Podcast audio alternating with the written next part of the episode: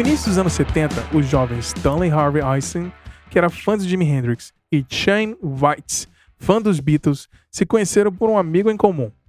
O Stanley achou o Shane um pouco snob, mas acabaram formando uma banda chamada Wicked Lester. Em 1972, decidiram então sair dessa banda para criar um novo supergrupo. Colocaram anúncios nos jornais, revistas para achar novos músicos. Um baterista chamado George Peter John respondeu o anúncio e os dois gostaram de ver um show dele, que além de tocar bem, sabia também cantar. Ainda procurando o guitarrista solo, um outro jovem chamado Paul Daniel apareceu para fazer um teste. Ele apareceu com tênis de cada cor e calça rasgada, mas quando ele começou a tocar, os três se impressionaram com as suas habilidades. Assim, todos ajustaram seus nomes e a pedra fundamental do Kiss foi formada com Paul Stanley, Gene Simmons, Peter Criss e Ace Frehley, e a história do rock começou a ser reescrita.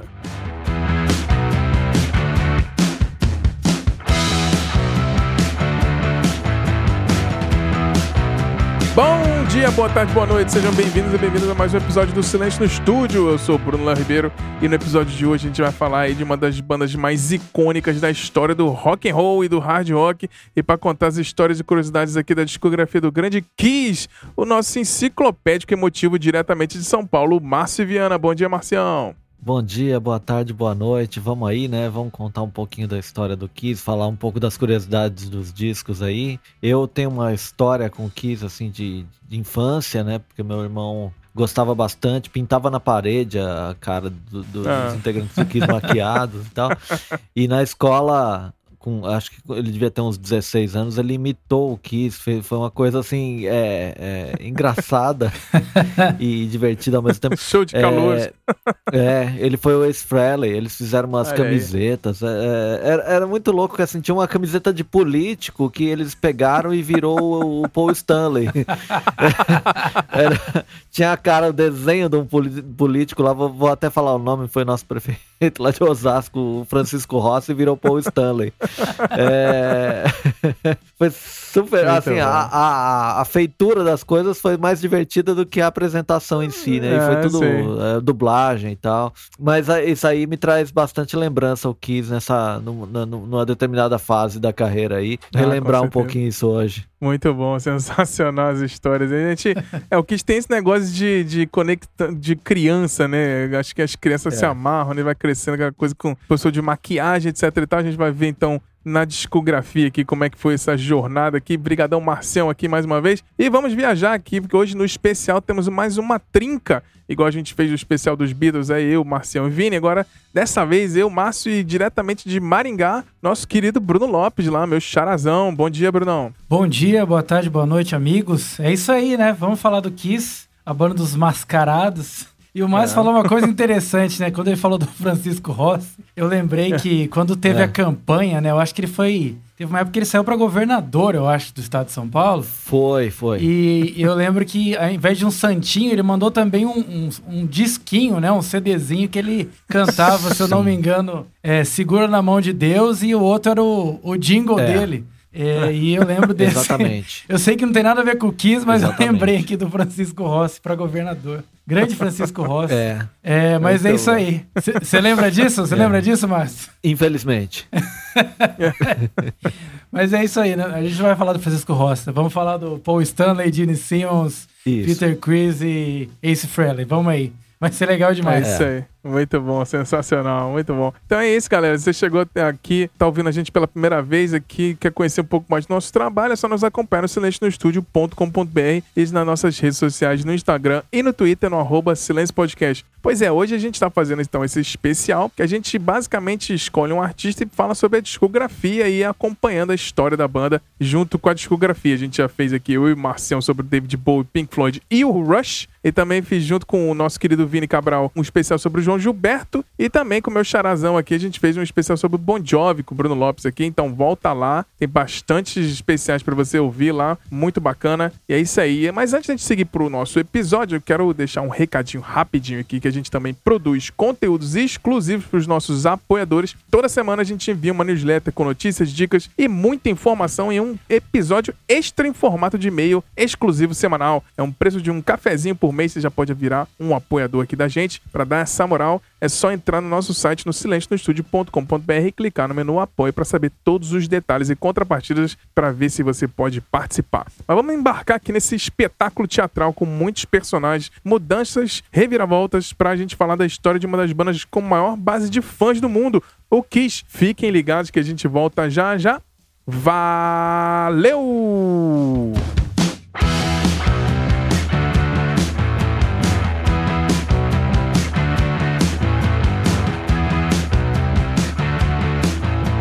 Muito bem, estamos de volta aqui. Vamos começar para a gente falar um pouquinho lá, exatamente como a gente falou no textinho de introdução. Lá que a gente tinha o Stanley Harvey Eisen e o Shane Weitz, que era fã de Beatles, e o Paul Stanley era fã de Jimi Hendrix. Então eles juntaram e fizeram uma banda chamada Wicked Lester, né? O, e aí foi entrou, né? O Peter Chris e o Ace Frehley foi, fundou ali a pedra fundamental do Kiss, né? Que começou ali com esses quatro, né? E aí eles, na verdade, queriam tocar em vários bares e lugares fechados. Era bem difícil você tocar em lugares nos Estados Unidos naquela época, nos anos 70. Então eles começaram, né, se inspirando ali pelo New York Dolls e colo colocaram roupas femininas com plumas, uma coisa bem glam e tal, mas aí eles não queriam, queriam uma coisa mais diferente. Aí os quatro foram num show do Alice Cooper, e aí, nessa época, eles então resolveram fazer igual Alice Cooper, que ele tinha maquiagem, né? Ele passava uns negócios em volta do olho, assim, tipo, meio que chorando, não sei o que. Então, eles queriam fazer os quatro Alice Coopers. Então, cada um criou seu próprio personagem para que essa banda quis. Então, o Paul Stanley virou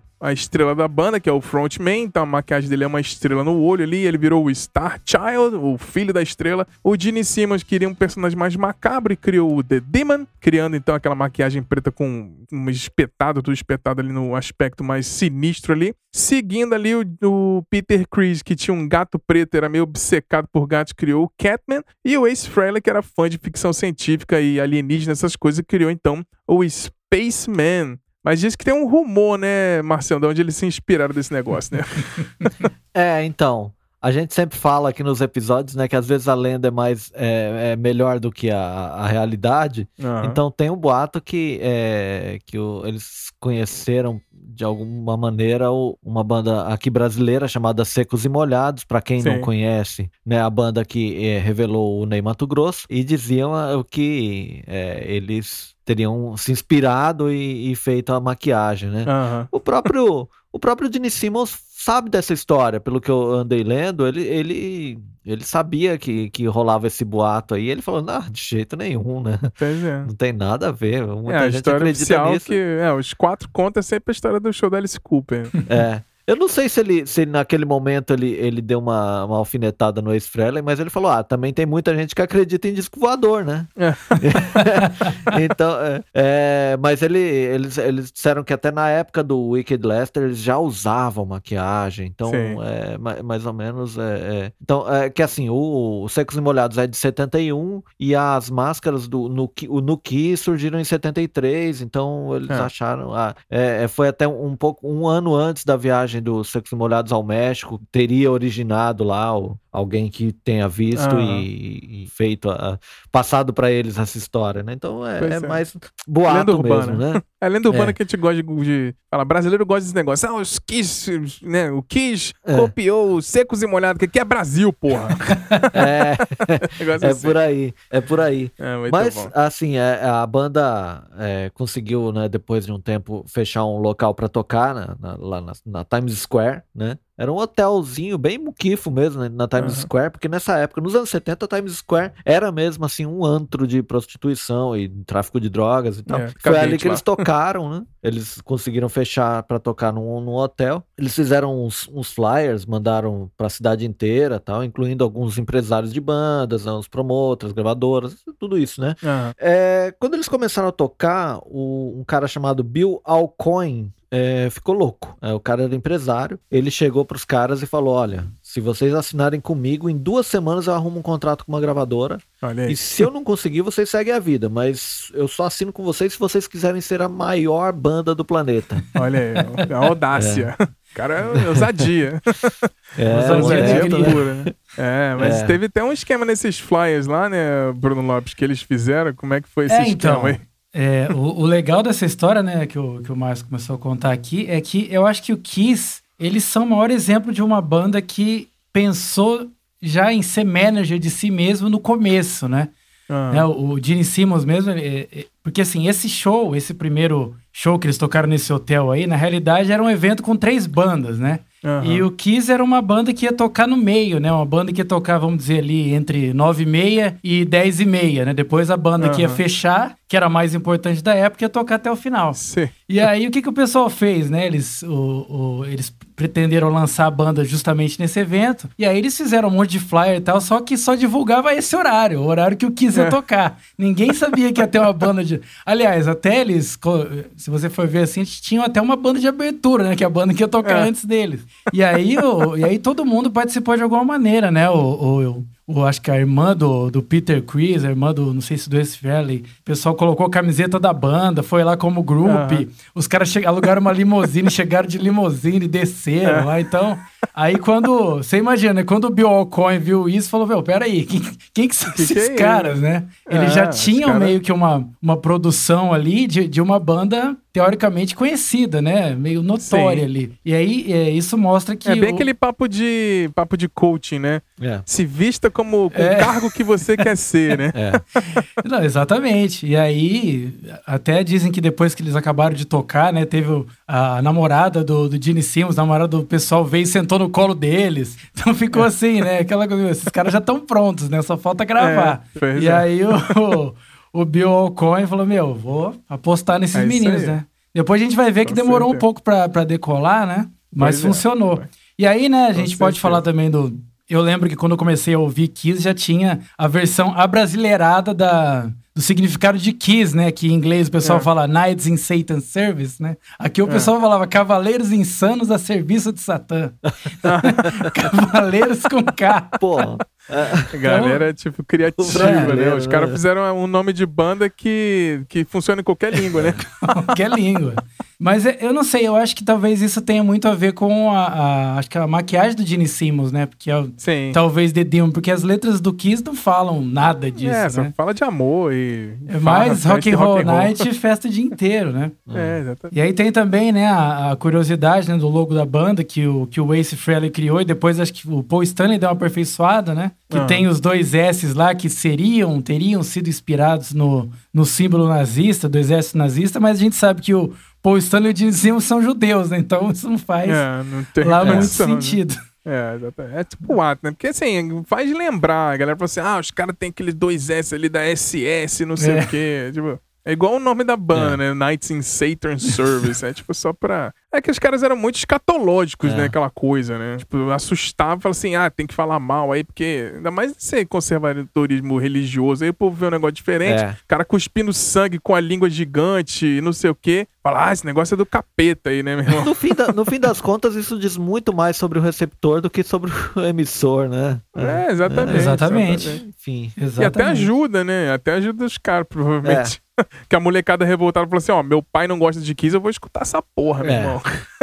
Não, e tem outra coisa também, né, Xará? Isso traz um elemento novo, né? Porque se você for ver em termos de sonoridade, o Kiss não trouxe um som muito diferente do que estava sendo feito, né? Era Não. mais uma banda ali, eles tinham esses apetrechos de imagem que é, acho que davam mais destaque para as pessoas ouvirem o que eles estavam dizendo. Então, Uhum. acho que foi isso que ajudou aí o, o- o nosso querido Bill Alcoin a acreditar neles, né? E depois desse, desse começo aí, o nosso querido Neil Bogart, né? Tinha É. acabado de criar, a- na época ali, a- essa gravadora Casa Blanca, assinou Uhum. com eles e a gente teve aí esse primeiro disco que já tem faixas maravilhosas, né não, Bruno? É, com certeza. É, o primeiro disco de estreia do Kiss é.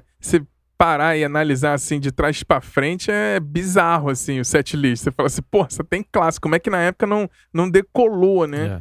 É. Então eles foram gravar o primeiro disco lá, né, com a gravadora Casablanca, que tava basicamente, eles foram nos primeiros artistas da Casablanca. E aí eles usaram o disco, eles eram muito fãs dos Beatles, né? Eles usaram a inspiração da capa do Meet the Beatles pra ser a inspiração, que é aquele fundo preto, os Hum. quatro um do lado do outro, não sei o quê, pra tirar essa foto do fundo preto lá. E aí cada um fez sua própria maquiagem, que naquela época eles estavam aperfeiçoando a própria maquiagem, né, dos quatro personagens. E aí diz que o Peter Chris, ele foi maquiado por um maquiador profissional lá, e aí o desenho do Catman é muito diferente. Você pegar a capa do primeiro disco do Kid, tem nada a ver com o Catman que a gente conhece, assim, na, na capa do Destroyer, É. na capa do Love Gun que a gente vai mais pra frente. Então, assim, é uma maquiagem de, de Catman horrorosa, assim. mas é bem diferente. Mas você vê que, por exemplo, a maquiagem do, do Ace Frehley, do Gene Simmons, do Paul Stanley já é bem próximo do que a gente conhece, mesmo ele estando no comecinho, aperfeiçoando É. ali e tal.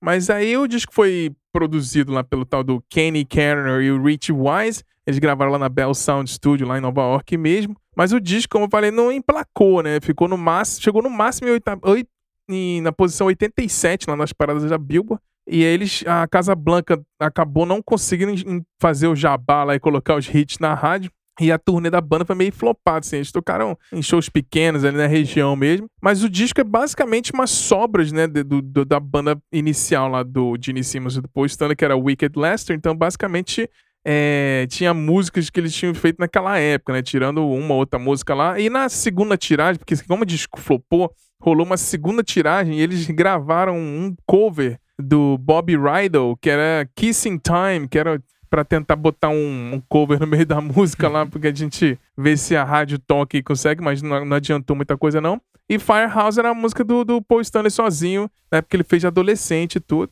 E aí, depois que eles fizeram uma pequena turnê bem pequenininha, eles acabaram aparecendo na televisão pela primeira vez, assim, no ar, na TV nacional, assim, pra todo mundo, que foi o In Concert da ABC. Aí eles cantaram Firehouse, né, no Michael Douglas Show. E aí diz que na entrevista lá, quando foram entrevistar o Gene Simmons, ele se declarou a encarnação do mal. aí, né, aí a galera já ficou, uau, que porra é essa, não sei o quê. O público do estúdio lá ficou meio tenso e tal. Mas é um disco sensacional, se você pegar o, o set list, tem Strutter, você tem Deuce, você tem Black Diamond, você tem Nothing to Lose. Assim, o, o- é um disco sensacional, assim, não tem nem o que falar. Você pega o, o setlist, eles fizeram um show, inclusive o primeiro show do Kiss que eu fui na vida, eles tocaram esse disco inteiro, né? Então é sensacional, assim, Black Diamond, Deuce, é, Let Me Know, Cold Jean, que é do Ace Frehley, né? Que o, o Ace Frehley é, já, com- já fazia as músicas, mas ele não queria cantar, mas mais pra frente a gente vai falar com um pouco mais de propriedade disso aí. Mas duas curiosidades rapidinha, né, que eu queria falar, que a gente já comentou no nosso episódio lá de Metal Farofa, né, É. que é a música Nothing to Lose, né, que o Gene Simmons, inclusive, confirmou, e na verdade foi, foi o primeiro single, inclusive, da banda. E aí é uma música inspirada aí, que é o, a história que o Gene Simmons conta que ele tava tentando fazer sexo anal com a namorada e ela não queria, e ele falou, ó, você não tem nada pra perder, Nothing to Lose. É. Ah, impressionante, Ah, né? é. Já começa por aí, né? Essas coisas que, tipo, se você não souber o significado, assim, ah, legal, a musiquinha é bacaninha, mas aí depois você presta atenção Não, na letra e fala, puta que pariu. Vamos trazer aí, ó, Xará, curiosidade. né? A gente falou no Metal Farofa, quem não ouviu, a gente traz aqui de É. volta. Que to Lose Pois é, é, uma, é uma música que teve uma turnê que o Kiss estava tocando. E aí subiu um menino lá de 11, 12 anos, batera que cantava, né? Ele foi lá e tocou É. Nothing to Lose inteira. E aí o cara comentou, né? Eu não sei se eu tô mais impressionado com essa criança tocando ou dele está falando aí de sexo anal abertamente e a criança tá ali, beleza, achando o É. máximo, né? Mas, tá, tá O moleque não tem a menor noção, né? É porque essa Faz música, ideia. inclusive, quem canta é o Peter Chris, né? É. Muito bom. Porque o, o grande lance que eles gostaram justamente do Peter Chris é que ele cantava. Eles queriam ser uma coisa meio Beatles, né? De Meio todo mundo da Beatles. banda cantar, né? Então foi bem bacana. Mas aí, logo em sequência, no mesmo ano, eles entraram em estúdio de novo, né, Marcial? É, então, né, é, eles novamente com, o- com o Kenny Ker- Kerner e o Rich Wise, né? Eles foram gravar é, mais um disco e o, na- nessa época o, o Kenny Kerner e o Rich Wise é, mudaram para Los Angeles. É, então Ah. o Kiss foi para lá para começar essa gravação, né? Eles odiaram Los Angeles porque é o seguinte, já começou aqui no primeiro dia o, no primeiro dia em Los Angeles, a guitarra do Paul Stanley foi roubada. Então já começou ali a, a, a- zica toda, né? É, mas eles foram gravar o disco que é, foi lançado em 74, que é o Horror Than Hell, né? E esse disco, como você falou no- é, no- na- agora há pouco, o, tinha músicas do Ace Frehley, mas o Ace Frehley não, não tinha confiança nas habilidades dele como vocalista. Então ele não Pois cantou, né? É, ele acabou passando é, Parasite pro, pro Gene Simmons e Strange Ways pro Peter Chris cantarem, né? É, Aham. Em Strange Ways, por sua vez, ele, o, o solo que ele fez é, é um dos melhores dele de todos os tempos, com certeza, né? Com certeza. E, e é um disco um pouco mais pesado, assim, mais heavy metal do que isso mesmo, né? Ali ele. É. a- Eu acho que a atmosfera de Los Angeles traz uma coisa. Você vê que muita gente fala de mixar em Los Angeles e tal. E Uhum. não sei por que os, ah, os discos mais pesados são, são gravados é. lá, né?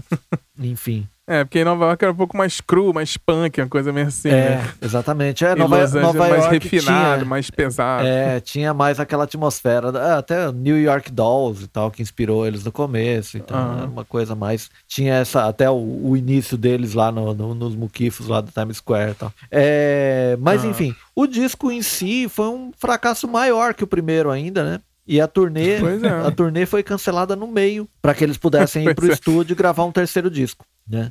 Que é bizarro, né? Você tem músicas clássicas como In Home, você tem Nossa. Going Blind, Got to Choose, Parasite. Então, assim, É. é, esses primeiros discos do Kiss foram meio que, talvez, falta de divulgação, tá? porque qualidade não faltava, né? É, então, e eu acho também que a, a gente tá falando de- de- desde o início ali que né, o, o- o Bill Alcoin veio com essa, essa história de ser a maior banda do mundo e tal, e eles a- a- é, gostavam dessa coisa de chocar as pessoas mesmo, a encarnação do mal. Aham. Eu acho que demorou para as pessoas começarem a entender o que era a banda ali, né? É, exatamente. Tanto é que, assim, se você pega hoje, né, o primeiro e o segundo disco são discos cultuados, né? E na época, Sim, totalmente. enfim, fracassou em vendas, não, não se sabe por quê. Eu acho, que, eu acho que é mais essa coisa de tentar entender o que é a banda. Então, quando estourou de É, verdade, exatamente. o pessoal foi atrás dos discos mesmo, porque... eu- Falou assim, ó, caraca, genial. É, é, exatamente. Se pegar os- Uhum. os, discos cheios de, de- de clássicos ali, né? Enfim.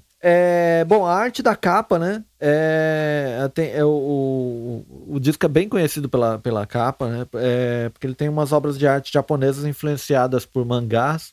E tem um caractere ali que, na parte inferior da capa, que significa poder, né? Pois é. Que mais tarde foi usado pela banda em várias formas de material de divulgação, assim, inclusive na, na bateria do Eric Carr, que a gente vai falar um pouquinho mais pra frente aí, né? Sim, na bateria do Eric Carr, do Bumbo tinha esse símbolo aí que eles usam na Legal. capa do É. Horror Than Hell. Exatamente. Não, e muito bom. E o legal esse Horror Than Hell, que eles sempre, eles abrem o show, né? Começa assim, tipo um bó bem alto, fala assim... ah, do you want the best? You got the best. The Aham. hottest band in the world, Kiss! Tipo, ah, vocês querem o melhor, vocês têm o melhor, a, a banda mais quente do mundo, o Kiss, É. né? Então trouxe esse Horror Than Hell, essa coisa assim, é muito legal. Desde o comecinho eles têm essa mesma gravação da mesma voz falando, É. né? You got the best, you got the best. muito bom, assim. É. Aí cai as cortinas, explode a porra toda, e foguetório, não sei o quê. É. Ô, Xarai, você sabe que Diga lá. esse, essa gravação aí do You Wanna the Best, You Got the Best, Ah, eu lembro de. é, esse cara, eu acho que ele, ele fazia pra várias bandas, porque eu lembro de shows do Guns N' Roses, é a Aham. mesma voz, tipo, só muda, né, a, a banda. É meio É. como aquele cara que Cara, gravou os hinos, né, do, de futebol do Brasil, é o mesmo cara. É. Você pode ouvir aí exatamente. que é a mesma pessoa. É, é o mesmo ca- tá, é igual, igual o cara que grava ah, o carro da pamonha, né? Isso, esse, Que é o mesmo esse cara. era pra estar rico, né? É, é, o cara. Quem é você? Eu sou locutor de a- apresentação de show de banda. É. Pois é.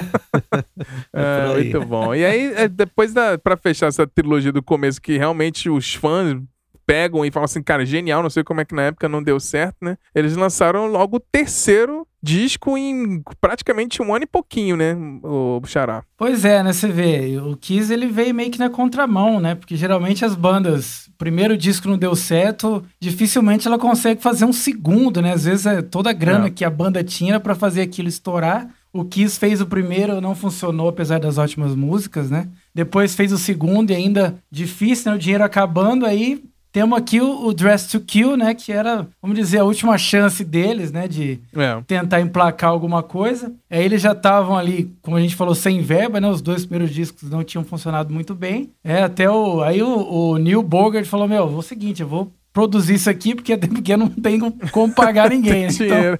Deixa que eu lá, produzo. né? Vamos fazer essa. Vamos produzir essa porra aqui, porque Pois é agora é. ou nunca, né?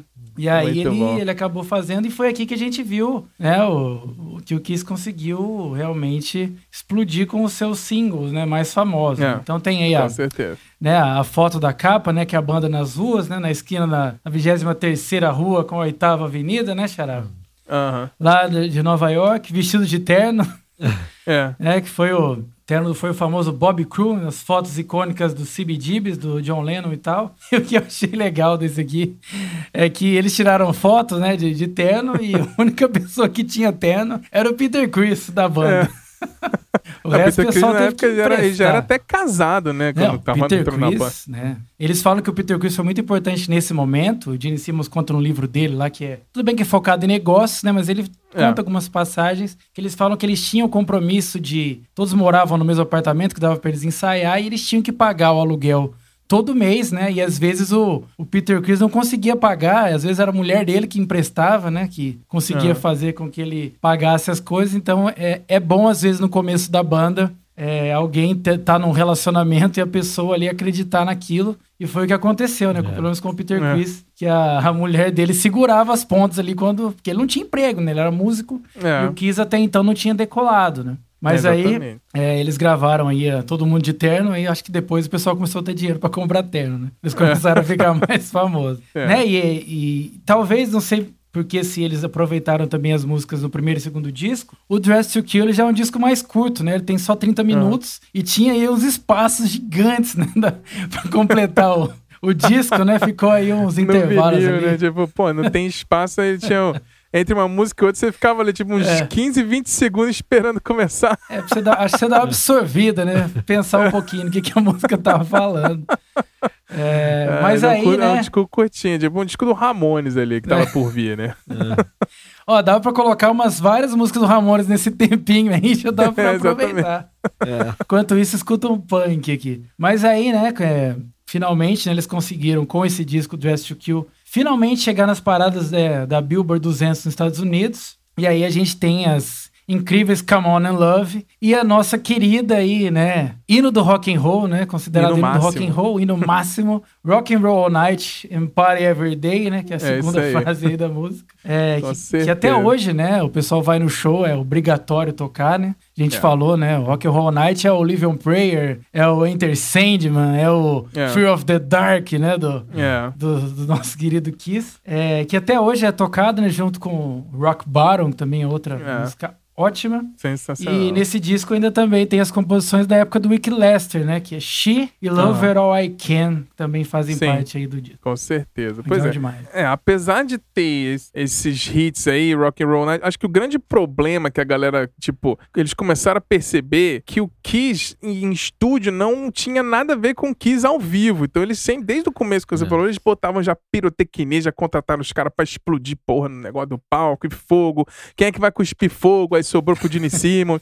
e aí quem vai ficar do sangue? Então assim, aquela coisa meio teatral que eles trouxeram, assim, nunca passava pro estúdio. Então ficava faltando esse negócio. Então eles resolveram, então, como quarto disco, fazer então um best-of desses três discos dessa primeira trilogia, que eles já eram grandes pra caramba em Detroit só. No resto do país, ninguém conhecia o Kiss. Ah, esse cara aí, meu irmão. Mas Detroit, né? É. Por isso que mais pra frente a gente vai ter o Detroit Rock City, mas eles só eram conhecidos meio que em Detroit. E aí eles foram fazer, vamos fazer então um disco ao vivo aqui, né? E aí eles foram, fizeram várias gravações em vários shows diferentes, foram cinco shows diferentes em Cleveland, Detroit, etc. E aí, é, e aí começa uma polêmica, porque muita gente sempre especulou, mas esse disco é todo editado, isso aí os caras gravaram, não sei o que. E aí depois, no futuro, assim, uns anos atrás, todo mundo da banda, é, tipo, inclusive o Ed Kramer, que era o produtor, né, que produziu o disco, todo mundo admitiu que o disco é todo cheio de overdub. Então, tipo, eles regravaram um monte de parte. o que basicamente a única coisa original dos shows mesmo é a batera. O resto foi tudo, tudo regravado. Mas é porque É, assim. o, o- Xará, o pessoal criticava isso, né? Mas hoje a gente vê muita gente fazendo isso. Sim. O cara É. praticamente grava tudo de novo. Tem um errinho ali, o pessoal ao vivo grava não quer nem saber, né? É, porque assim, eles queriam passar energia, né? Inclusive, eles pegavam trechos da galera gritando e botavam na, na parte que eles queriam.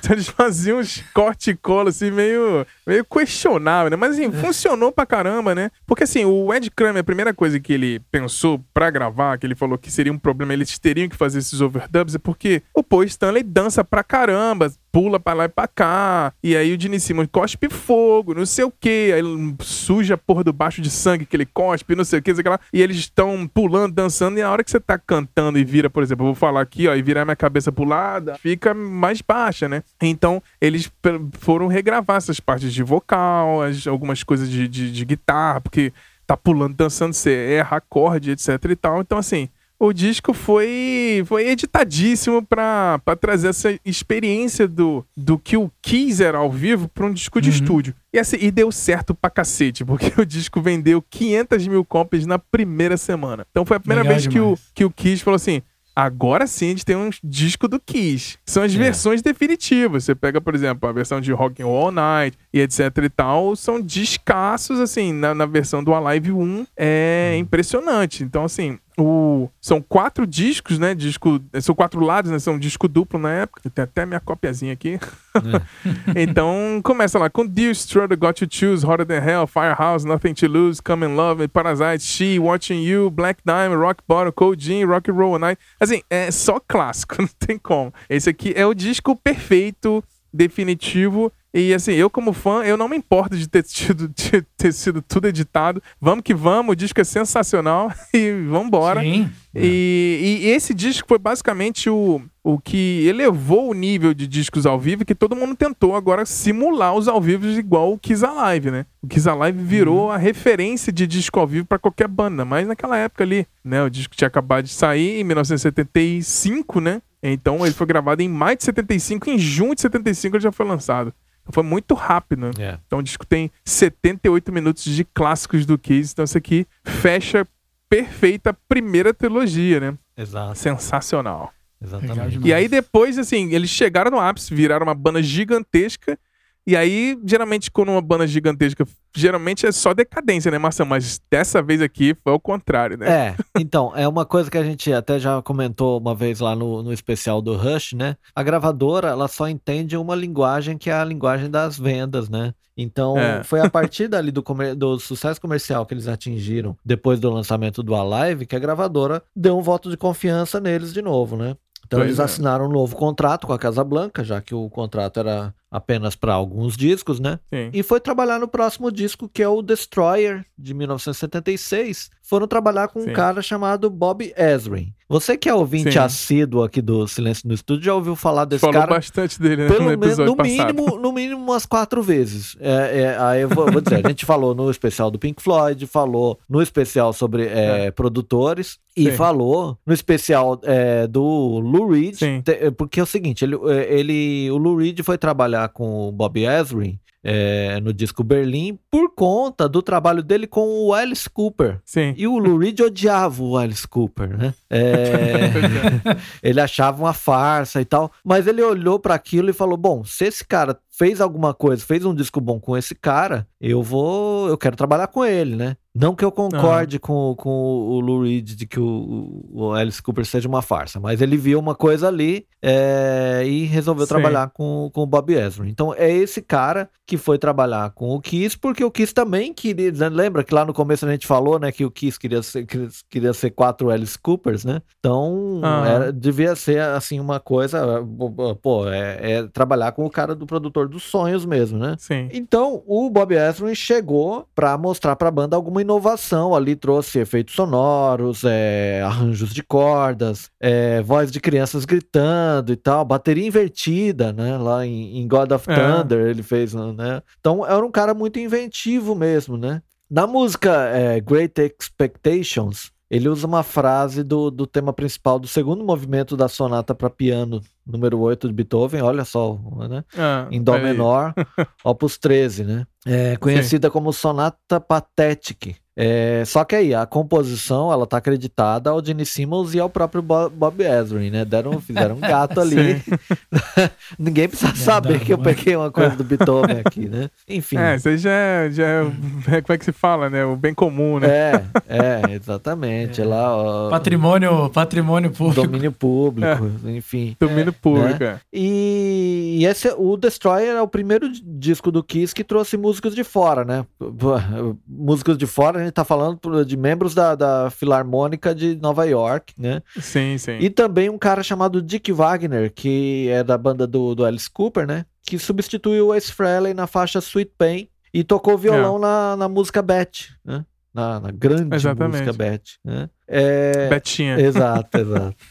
com, com o sucesso do Alive o, e o lançamento do Destroyer, a banda fez sua primeira turnê pela Europa, né? Pois é, já ficou maior ainda. É, exatamente. E bom, e um pouco mais sobre o Bob Ezrin, que é o seguinte, ele era a pessoa certa para ajudar eles a elevar o som para um próximo nível, né? Para manter o sucesso comercial ali que eles alcançaram com o Alive. É, então, é, do, foram aceitos compositores de fora, né, que o Bob Ezrin é, arregimentou ali, é, em particular dois caras chamados é, Kim Foley e Mark Anthony, que tornaram-se uhum. compositores importantes ali pro, pro, no processo, né, tal. É, por exemplo, trazendo a estrutura básica lá da música King of the Night, Time World, por exemplo, é. E tem uma coisa que é o seguinte, né? É, os caras do Ki sempre foram caras festeiros e tal, os caras queriam né, tirar Sim. onda. E o Bob Ezrin chegou com, a, com um ar meio né, professoral, assim. Ele falou: Meu, vamos profissionalizar esse negócio aqui, né? É, nenhum dos membros do Kiss era um músico formado, músico treinado, enfim. Então é. chegou uma hora que ele precisou fazer o seguinte: ó,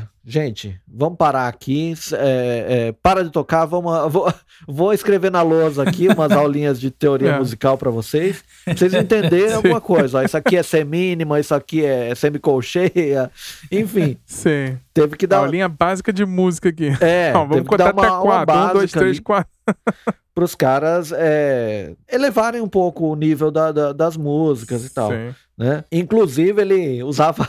O cara. Ele tinha um, uma coisa de treinador de futebol mesmo. Ele usava um apito no pescoço. É. Então, quando é. ele. quando ele via que o pessoal tava distraído, ele dava uma apitada e falava: Vamos trabalhar, seus caipiras, né? É... Paga botou os caras no lugar, né? É, inclusive é aquela coisa de, meu, o, o, em um momento, por exemplo, na gravação de uma música, o, o Gene Simmons achou que tinha acabado e parou de tocar. Aí o Bob ah. gritou pra ele, falou, por que que você parou? Nunca pare um take, a menos que eu, que eu lhe diga pra parar, né? Sim. Não, se eu não falar para, tu não para, continua tocando. Exatamente. E o Paul Stanley mais tarde também comparou a, a experiência de trabalhar com Bob Ezrin como um campo de treinamento musical. Ah. Mas ele disse que assim, que o grupo é, fez jus, se mostrou inteligente ali, e o Gene Simmons também admitiu que era o que eles precisavam na, na época mesmo. Eles precisavam de disciplina e então é, foi o cara perfeito, assim, porque ele, né, a, aquela aura de farra, de, de rock ah, and roll sim. e tal, né, eles tinham mesmo, eles abraçavam. Vão, é, tudo, vamos ser né? profissional aqui. Isso aqui é trabalho, meu irmão. É. Depois vocês Trabalhar direito, porra. É, é. exatamente. É, Exatamente. Mas, né, aí, é, por conta disso, aí tem várias músicas, assim, com destaque. É, por exemplo, Detroit é. Rock City, né, que é do Sim. Paul Stanley e do Bob Ezrin, né? Ele pois ajudou é. bastante. Acho que Bob Ezrin, nessa, nessa música, até o solinho de guitarra do Ace Frehley, é. ele cantarolava pro Ace Frehley, falou assim, ó, toca isso aqui, ó. Ele compôs a porra negócio falando e o, e o Ace Frehley meio que, tipo, ia tocando junto, assim, mas, tipo, ele que compôs o negócio. E... Tipo, ele tinha. Foi, tipo, o cara era muito participativo na produção, assim. Né? Exato, né? exato. Então, pô, e aí, ó, tem God of Thunder, Shout It Out Loud, é, Do You Love Sim. Me, né? Do You Love Sim. Me, que até o Nirvana gravou numa, num, num tributo, né? Em um, algum momento. É. E, e a Beth, né? Que é cantada pelo, pelo é, Peter Chris, né? A, uhum. Inclusive, sobre Beth, é, é uma, é uma música que entrou de última hora, assim, né? que o Gene Simmons e o Paul Stanley não queriam no disco, porque era, não era uma música muito típica do Kiss, né? Sim, baladinha, baladinha só piano e tá? tal. É. E aí o Bill Alcoin falou, não, peraí, vai ter que colocar essa música sim, né? É. Vai ter, tem potencial esse negócio. Inclusive, assim, o, durante a gravação, o Peter Chris estava sozinho no estúdio, né? Então é a única música que não tem ninguém da banda tocando, né? Né? O, é, o até canta... o cara que toca violão lá era contratado. É, exato, exatamente. E uma polêmica sobre essa música é que assim, o Peter Chris fala que fez essa música sozinho, né? Uhum. Mas no livro lá do Paul Stanley ele fala que não, que ele acha que essa música é do cara que tocava com, com o Peter Chris numa banda chamada Chelsea, né? Da ex-banda do, do, do, Peter Chris, né? Um cara chamado Stan Pen Penridge. É uma lenda, né? A gente não vai saber. Mas eu consigo mais ou menos entender que assim, é, é... pode ser que os dois estejam certos, né? Pode ser que o, o, é. o, o, o Peter Chris é, tem a, aquela melodia na cabeça que era do, do, do, do- do Peter lá, do, do, do, Stan Pen, Penridge, né? Na verdade. Ah, sim. E, e pode ser também que, que não, que o, que o Paul Stanley só esteja com inveja, falando, ah, esse cara nunca ia co- conseguir compor isso, né? Né? Então, É. de. Às vezes o cara chegou só com, com a primeira frase, né? é, And I hear you calling. Aí, tipo, ah, a música é minha. é, exatamente. a melodia que ele lembrava ali fez- É. foi, né?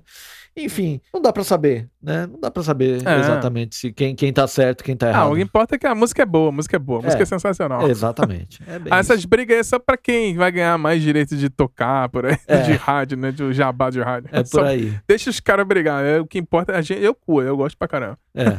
E o Peter Chris tem a voz meio rocona, assim. Eu gosto. Eu gosto mais do Peter, ó, polêmico, eu gosto mais do Peter Chris cantando que tocando bateria. É. É. Ah, eu achei que você ia falar que você gosta mais dele cantando do que o Paul Stanley. Aí seria Não, tenso. não, não. É diferente, é diferente.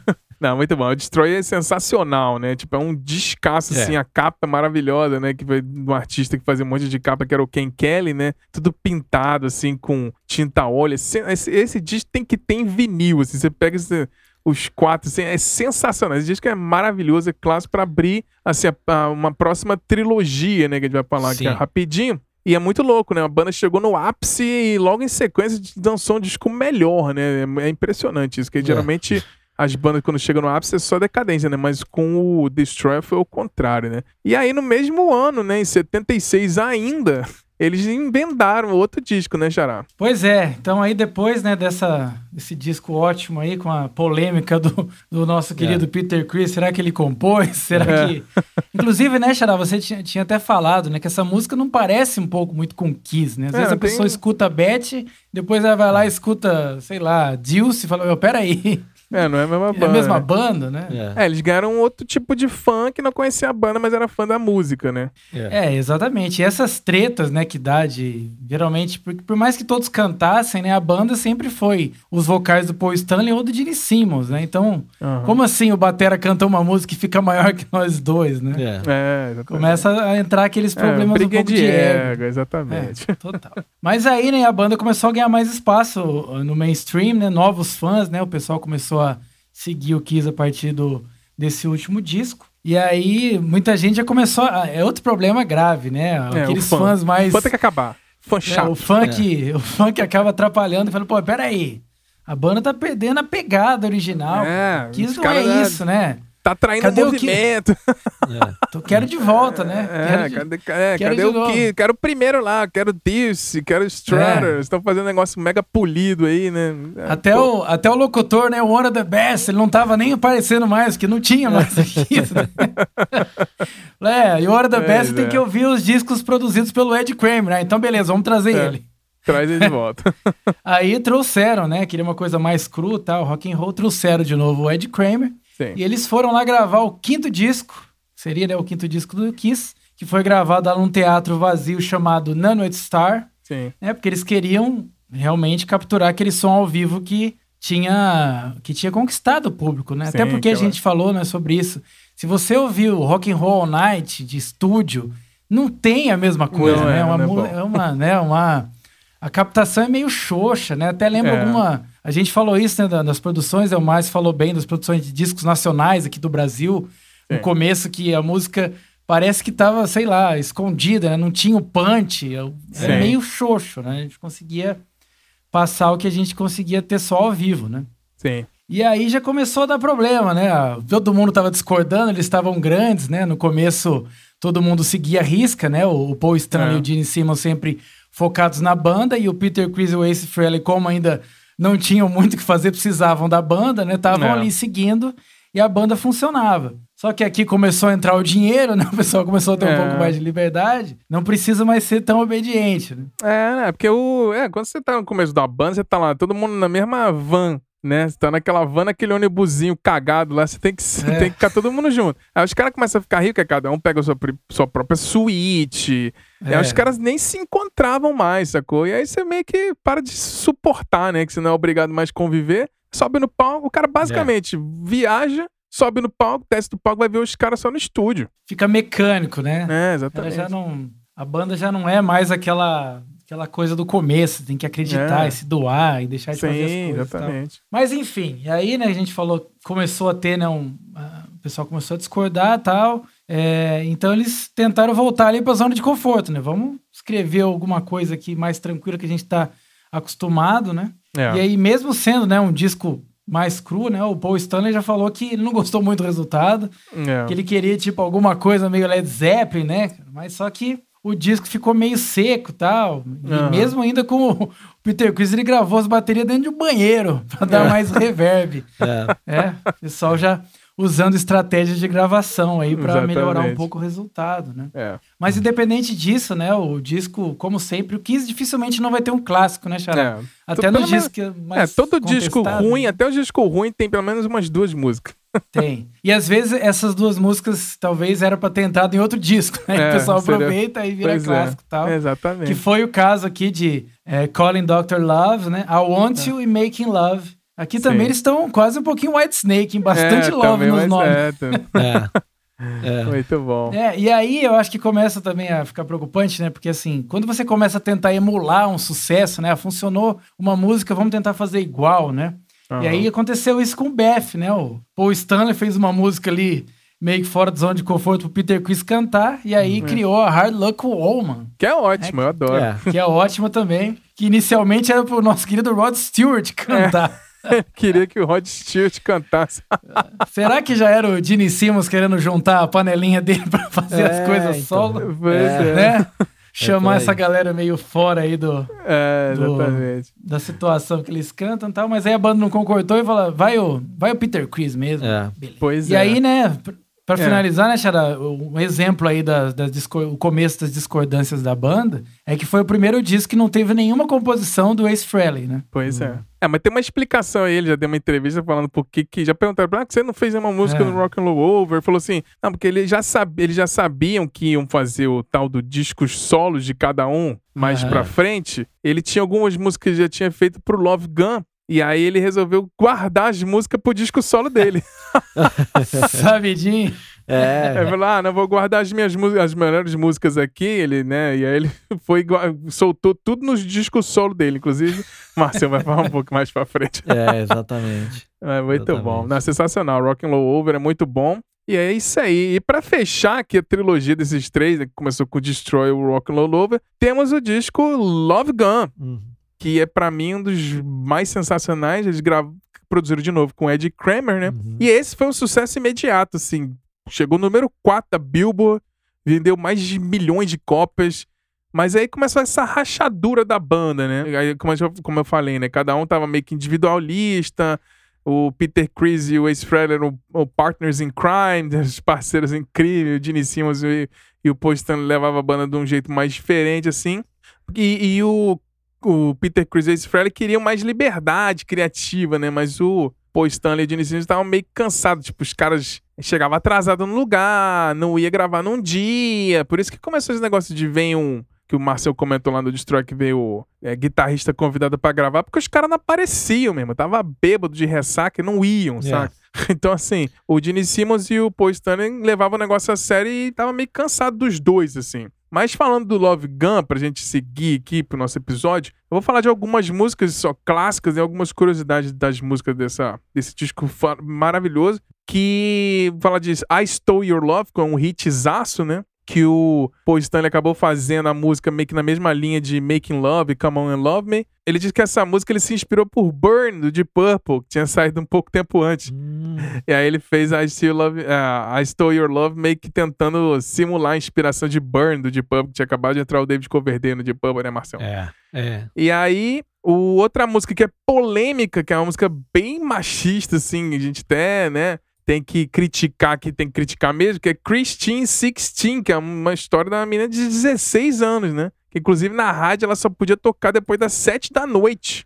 Nossa. E a história que se conhece é que a demo dessa música, quando o Jimmy Simmons fez, o Gene Simmons já tava meio que querendo ser empresário do Van Halen, tava querendo produzir Hum. os caras, não sei o que, meio de olheiro. Ele, a, a demo de Christine 16 foi gravada pelo Ed Van Halen e o baterista o. Alex Van Halen. E aí, quando eles foram gravar a versão final, o, na verdade, o Ace Frehley é, foi gravar o solo, o Gene Simmons falou assim, ó, copia o solo do Ed Van Halen aí, beleza? então o solo de Christine 16 foi composta pelo Ed Van Halen. Fica aí a curiosidade. É. E aí, Márcia, você comentou que o Ace Frehley tinha essa. não tinha segurança de cantar as próprias músicas, né? Mas aqui ele finalmente foi convencido pelo Ed Kramer de cantar em Shock Me, que na verdade foi uma história que ele, na verdade, estava num show um pouco antes da banda e não estava aterrado o palco e ele tomou um puta choque no, no palco e ele tocou o resto do show meio que não sentindo as Mano. próprias mãos, assim, de tão. o choque foi foda que Ah. ele tomou. E aí ele escreveu essa música Shock Me, que é muito bom. E foi a primeira música que então o Ace Frehley canta, né? E ele diz que ele, como ele não era muito fã da própria voz, ele inventou uma desculpa lá que ele, não, minha, só, minha voz vai ficar melhor se eu deitar no chão. Então ele gravou a música deitado no chão pra ver se Olha aí. alcançava as notas mais altas e tal. e a, a música também, outro clássico do, do disco é Love Gun, né? Que é sensacional, né? Que é tocado, assim, a banda sempre toca em todos os shows desde que essa música foi lançada. E, e essa foi a primeira música que o Paul Stanley basicamente escreveu, arranjou e produziu totalmente, assim. Na, na biografia dele, ele, na verdade, ele até admite que roubou a palavra Love Gun do, da letra de uma música do Albert King chamado The Hunter, que tinha lá no meio da letra, lá tinha Love Gun. Ele falou assim: Ó, gostei desse nome aqui, Love Gun, vou fazer uma música nesse negócio aqui. E ele escreveu a música na época que eles estavam fazendo um show pro Japão. E pra fechar a música curiosidade aqui que eu acho sensacional sobre o disco Love Gun é a música Plaster Caster, que na verdade foi uma música inspirada numa grupo chamada Cynthia Plaster Caster, que é uma grupo famosa e ela fazia moldes do pênis dos músicos famosos. Ela tem um molde do, do, do, do pênis do Jimi Hendrix e outros roqueiros famosos. Então é o Plaster Caster, com- é gesso, né? Então ela fazia os moldes de gesso do pênis aí, do pau do- dos caras famosos e tal. Eles fizeram essa música em homenagem a Cynthia Plaster Caster aqui. E aí fechou, né, a trilogia, né? Talvez aqui tenha sido o último grande disco de fechar essa grande trilogia, né? E aí logo em sequência eles fizeram o segundo a live, né, Marcião? É, é isso, né? Porque é, é, parece, parece que tem, tinha uma lógica, eu já vi outras bandas. O, o Rush mesmo fazia muito, muito isso, né? De fechar a trilogia e lançar um ao vivo, né? É, Aí eles fizeram o Alive 2, que mais uma vez foi produzido pelo Ed Kramer, né? exatamente. Mas, assim, boa parte das músicas do, do Alive 2 foram gravadas, na verdade, na passagem de som. E aí fez aquela. eh, Usaram aquele recurso de Aham. editar para aparecer uma apresentação ao vivo, né? Colocar ali o público, a audiência editada, É. né? Eh, foram gravados, essas músicas foram gravadas durante uma turnê da banda pelo, pelo Japão. Sim. E tem, e tem algumas músicas inéditas. Tem, tem cinco músicas inéditas no disco, né? Pois é. que é All American Man, Rocking in the, in the USA, Larger Than Life, é, Rocket Ride e Anyway You Want It, né? Sim. Os dis- o disco tem músicas do- dos, dos três álbuns, né? Do Destroyer, Rock and Roll Over e o Love Gun, né? E mais essas cinco inéditas, né? Aham. E um detalhe é, na ficha técnica a ser mencionado é que assim, é, a partir desse disco surge um nome que eu é, guardem esse nome, e principalmente esse sobrenome, É. um cara chamado Bob Kulick, Guarda né? esse nome. que ele Uhum. fez é, guitarra solo nas músicas nas músicas de estúdio. É. Em quatro das cinco músicas de estúdio ele fez a guitarra solo ali. Aham. Então esse nome é um nome a ser lembrado. Daqui a pouco a gente vai falar um pouquinho mais dele, né? Aham. Bob Kulick, fica aí na É memória. isso, isso aí. Logo depois do, do, do, do Alive 2, eles fizeram, eles, eles, eles seguiram para aquele projeto que havia de gravar, é uma ideia do, do empresário do Bill Alcoin. É, ele teve, teve a ideia de ter quatro discos solos da banda e lançar no mesmo dia. Aham. É aquela coisa, a banda, Sim, ban- é loucura, né? é, já tinha feito tudo o que eles achavam que podia fazer. Então, o que, que a gente vai fazer? Não, vamos quebrar um recorde aqui. Vamos ser mais É. ambicioso ainda. O plano, então, em vez de, do- de outro ciclo de discos de estúdio e turnê, ele resolveu fazer esse negócio que era completamente diferente. Era cada membro da banda ia lançar um disco solo no mesmo dia. É um feito que acho que nunca, nu- nunca havia sido realizado né, nessa época. Então, totalmente independente. É, eu também é- acho que foi o único e talvez o, o primeiro Uhum. e único, né? Acho que eu nunca vi Primeiro nada parecido. único, exatamente. sem, sem ruptura, né? Ali, né? É, é, vão, não, é, é- são, é, a banda vai É. lançar, cada um vai lançar seu, cada integrante vai lançar seu disco no mesmo dia. Então você tem quatro discos, um disco chamado Ace Frehley, um conjunto Sim. incrivelmente consistente e cativante de músicas de hard rock, né? Do, do Ace. Frehley, né? É aquilo que, que você falou, ele, ele guardou ali para para quando, né, quando fosse lançar o disco é. então eles já tinham o plano antes, né? Já sabia que isso ia acontecer, então falaram, não, deixa eu reservar aqui as minhas musiquinhas aqui, não vou lançar nenhuma no, no, no, no Love Gun, vai, vai ser aqui. E foi esperto, porque pra mim dos quatro é uhum. é o melhor de longe, assim, é. Bruce Presley. É. E bom, e ele, por conta disso, até dessa, dessa, desse surgimento dele como compositor e intérprete, né? Logo isso aí começou a ficar meio, meio conflitante na banda, né? É. Então, é, a partir daí um conflito começava a aparecer fora o que já tinha, o que já transparecia, né? É. Bom, o, e o, o disco do Gene Simmons aí já é uma coisa mais assim de aproveitar a liberdade que, uhum. que, né, que foi, ele gravou guitarra, né? Trocou, trocou o baixo pela guitarra e trouxe um monte de gente, um monte de convidados. Entre os convidados estava lá Diana Ross, olha só, Diana Ross, Sim. Bob Seger, né? O Joe Perry do Aerosmith. Ele é. tava fazendo disco pra ter. pra mandar press release, né? Pra virar notícia. É, exatamente. ali um, um disco de celebridades ali, né? Então tinha o Joe Perry do Aerosmith, o Rick Nielsen do, do, do Tip Trick, né? O Super Collab. Olha aí, a Donna Summer. Donna Summer. E a Cher. A Cher. Sim, a Cher, grande Cher, maravilhosa. A Cher que aqui no nosso momento, no momento TV Fama aqui, é a Cher que namorou com, com o Gene Simmons, né? Em 1980 eles, eles engataram um namoro, né? E namorou com o Rich é, Sambora é, também. Dizem que o Rich chora até hoje pela separação com a Cher. É, é exatamente. Eu lembro, eu lembro do o John Bon Jovi deu uma entrevista uma vez, tirou, tirou sarro, falou que eles iam gravar I Got You Baby. É. Enfim. Bom, o disco do Peter Chris, né, que é o cara, por, por, a voz por trás de Betty e Hard Luck Woman, ele se apoiou fortemente nas baladas, né, pra, já era uma característica dele, falou, vamos aproveitar isso no disco, no disco inteiro, né. Então era, é, mais, tinha uma sonoridade Sim. mais R&B ali e tal, até um pouquinho das bandas que ele teve Sim. antes do Kiss, né, assim, mesmo, mesmo considerando esse negócio, é, é dá para dizer que assim não tem nenhum carisma assim para compor um álbum inteiro sozinho, né? É um disco que não, não, não tem destaque nenhum. É, é fraco, um disco fraco. É né? fraco. É, é e fraco. o do Paul Stanley, por, é, por sua vez, se o Peter Chris ali ele quis falar, é, relembrar o passado musical dele, e o Gene Simmons quis criar aquele disco é, todo grandioso assim, tá? né? O Paul Stanley quis provar uhum. para todo mundo que ele conseguia fazer um disco do Kiss sozinho, né?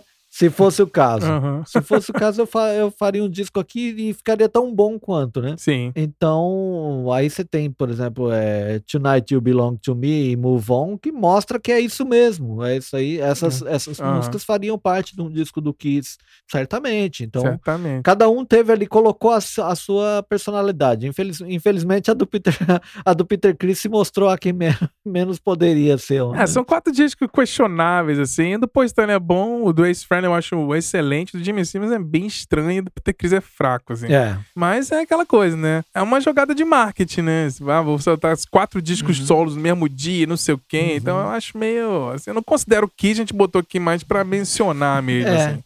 É, e não, e, e, faz, faz muito sentido a escolha do Gene Simmons, por mais que seja estranho, faz muito sentido. É. Falar, ah, eu posso fazer o que eu quero? Beleza. Tem, o, o, é, o orçamento é esse. Aqui. Então, meu, vou fazer uma festa é. e, e, lançar como se fosse um disco. É bem isso. Chamar, aqui um, é. Chamar uns brother aqui, é. gravar umas loucuras e lançar. Eles estão bancando esse negócio mesmo. É, vou pegar o mais inusitado que eu puder, vou colocar a Diana Ross pra cantar aqui e vamos ver o que, que dá. Né? É basicamente isso. Diana Ross com o Joe Perry. É. Tu tá vendo? É. Ai, meu Deus. Ah, muito bom. É, aí, aí, o ano seguinte eles foram lançar um, um próximo disco depois dessa jogada de marketing dos discos solos de cada um. Eles lançaram 79 mais um disco aí, né, o Bruno Lopes? Pois é, eu, eu lembro desse disco exatamente quando eles vão tocar no, no acústico, né? A hora que ele anuncia uhum. Something, uhum. ele fala, né? Agora eu vou tocar a música do álbum Dynasty. Aí ele fala, In Australia they say Dynasty. ele, eu lembro muito Sim. que ele fala muito isso quando ele vai para tocar Chernow Something, né? Que foi ali em 1979, uhum. né? E aí a gente consegue perceber ali que apesar dessa ascensão do grupo, né? Na realidade eles tinham muitos problemas internos, como toda banda tem. Sim. Só que algumas bandas conseguem lidar com isso e outras não conseguem, né? E o Kiss ficou muito, muito claro que pro Paul Stanley e pro pro Gene Simmons, a banda era uma coisa séria, né? Como vocês já falaram ah. aqui. E pra outra galera, o negócio era é, atitude rock and roll, que é legal para todo mundo, mas que na hora de produzir talvez não funcione tanto, né? Ao longo do tempo começa a dar uma desgastada, é. né? Uhum. E aí isso ficou bem claro, né? Que a, a, banda era formada por dois conjuntos muito diferentes de duplas com ideias semelhantes. Né? E aí chegou é. a hora de reunir no estúdio de novo, né? Depois que eles lançaram os discos solo ali. O, o Catman virou a estrela, né? É, e tava... insistiu em produzir é, ela queria, queria ah, tem que ser o produtor do é. meu disco solo nesse disco agora, não sei o quê. É, cara, pô, vamos lá, tá. Insistiu que o produtor do disco fosse o Vini Poncia, né? Ah. Contratado para produzir o, o, Dynasty ou o Dynasty. É. E aí o que aconteceu foi que é, o Kiss e o Vini Ponce, né, decidiram que o, o Peter Chris não estava apto para tocar no álbum. Pois. Olha, felizmente, você não pode tocar. Seu amigo, ó, não como, vai conseguir como tocar a gente, bateria, não. É, como a gente falou lá no primeiro disco do Angra, é, né? Exatamente. Quando chegou lá com a banda, esse batera não tem condições de tocar. E aí já foi demitido ali, né, no é. caso do Angra. Eles contrataram um cara chamado Anton Fig, né, que tocou... No, por acaso ali, no, ou não, no. É. no álbum solo do Ace Frehley, né? Sim. E preencheu todas as fases do disco, menos a Dirty Living, que é a única que o, que o Chris canta, né? Sim. Né? E a participação do, do Fig não foi acreditada ali aí. É, eles nunca acreditavam. Assim, o, chegava é. esses ghost players aí, né? Os tocadores fantasmas, eles não davam crédito pra ninguém. É. Meu, você for ver, tem muito ghost player, tem. né? Tem até um. A gente falou do episódio. É, é o daquele... Higher Gun, né? São os Higher É, do Higher Gun, né? O cara que compôs Ghostbuster é um. Acharam um cara ali, o cara tocou, até hoje não ganhou nada. É, né? pois é. é. Enfim. Mas, né, infelizmente, aí o, o Peter Chris não, não, não gravou o disco e tal. Esse disco é interessante porque a gente tem uma música maravilhosa, né, do Ace Frehley, que é 2000 Man. Sim, que é, é um... Foi um cover ali do, do Rolling Stones e tal. muita gente acha que é dele, né? Eu, eu, por muito tempo, achei que fosse, que realmente tomou conta, é, né? Tem muita gente que nunca é, ouviu a versão ali. do Rolling Stones, né? Só conhece a versão ah, tem, do, do Ace é, Frehley. Exatamente, exatamente. Tem várias, várias músicas que a gente só conheceu as versões, é. né? É, e também tem a, outras duas músicas, né? Hard Times e o disco fecha com Save Your Love. Sim. E aí o, o Gene Simmons já confessa, né, cara, que ele acha que ele perde, eles perderam a noção do que eles estavam fazendo, né, que era uma banda é, de guitarra, né, e de repente começou a aparecer uma banda de sintetizador, que foi realmente um grande erro, né. Mas é aquela coisa, né, tem bandas que experimentam e tem bandas que têm que ser fiéis a um estilo só. Sim. Mas enfim, o disco, né, tava gigante no mundo da música, né? A produção, com o gerenciamento da banda, é, achava que eles teriam que fazer um single pop, né, cara? Meio disco. Uhum. A banda não acreditou que eles seriam capazes de fazer isso. E aí, algumas horas depois, a, a demo da música foi concluída tal. Paul Stanley coescreveu uma música com este homem, homem, que a gente sempre diz que é o Desmond Child, cubano maravilhoso, que escreveu músicas incríveis. Sim, trabalhou e, muito com o E ele é responsável, né? Sim, sim. É.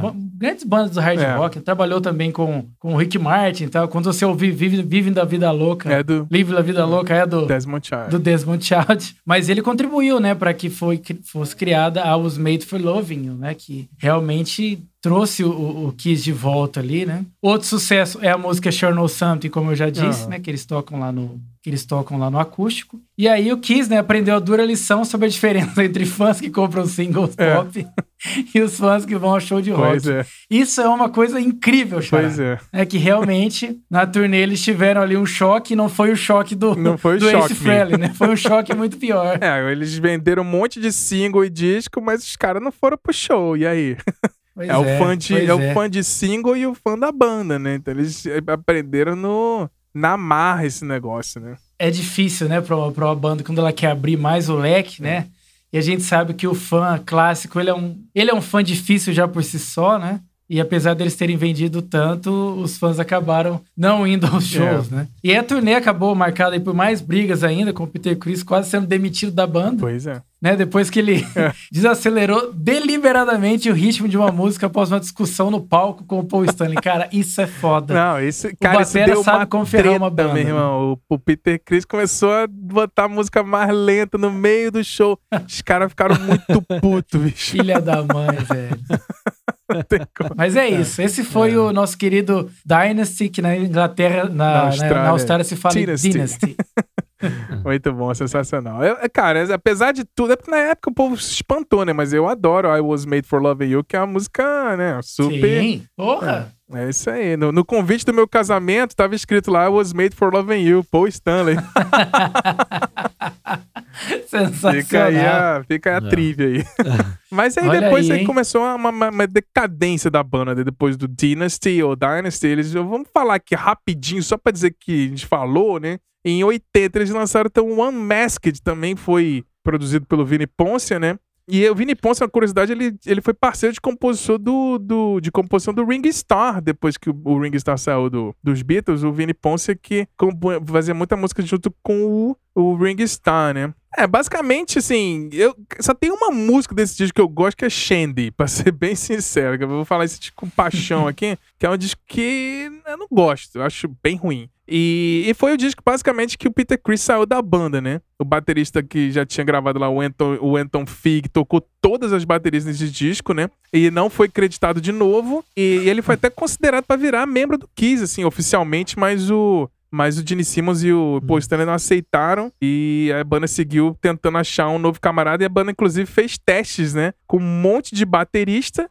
inclusive o Tico Torres do Bon Jovi. Mas aí eles acharam um fã, um cara bem nanico que morava lá no Queen, lá no, no Nova York, que chamava Paul Charles Caravello. Mas aí ele mudou o nome para Eric Carr. O Eric Carr entrou na banda nessa época e ele fez o primeiro design da maquiagem dele, que ele queria ser uma, um falcão. E, aí diz que o. Quando ele mostrou pra banda, pô, então ele falou que isso parece uma galinha, porra. e aí ele resolveu virar o personagem o The Fox. E aí foi a maquiagem que a gente conhece do, do Eric Carr, que é o The Fox, né? Mas ele não gravou nada, ele só entrou mesmo durante a turnê do, do Unmasked lá. E aí, logo em sequência, ele, aí, ele, aí no, ele já participou do próximo disco que voltou, né? O Xará, o Bob Ezrin, né? Que é o, vamos falar rapidinho, que também é um disco bem, bem fraco, né? É.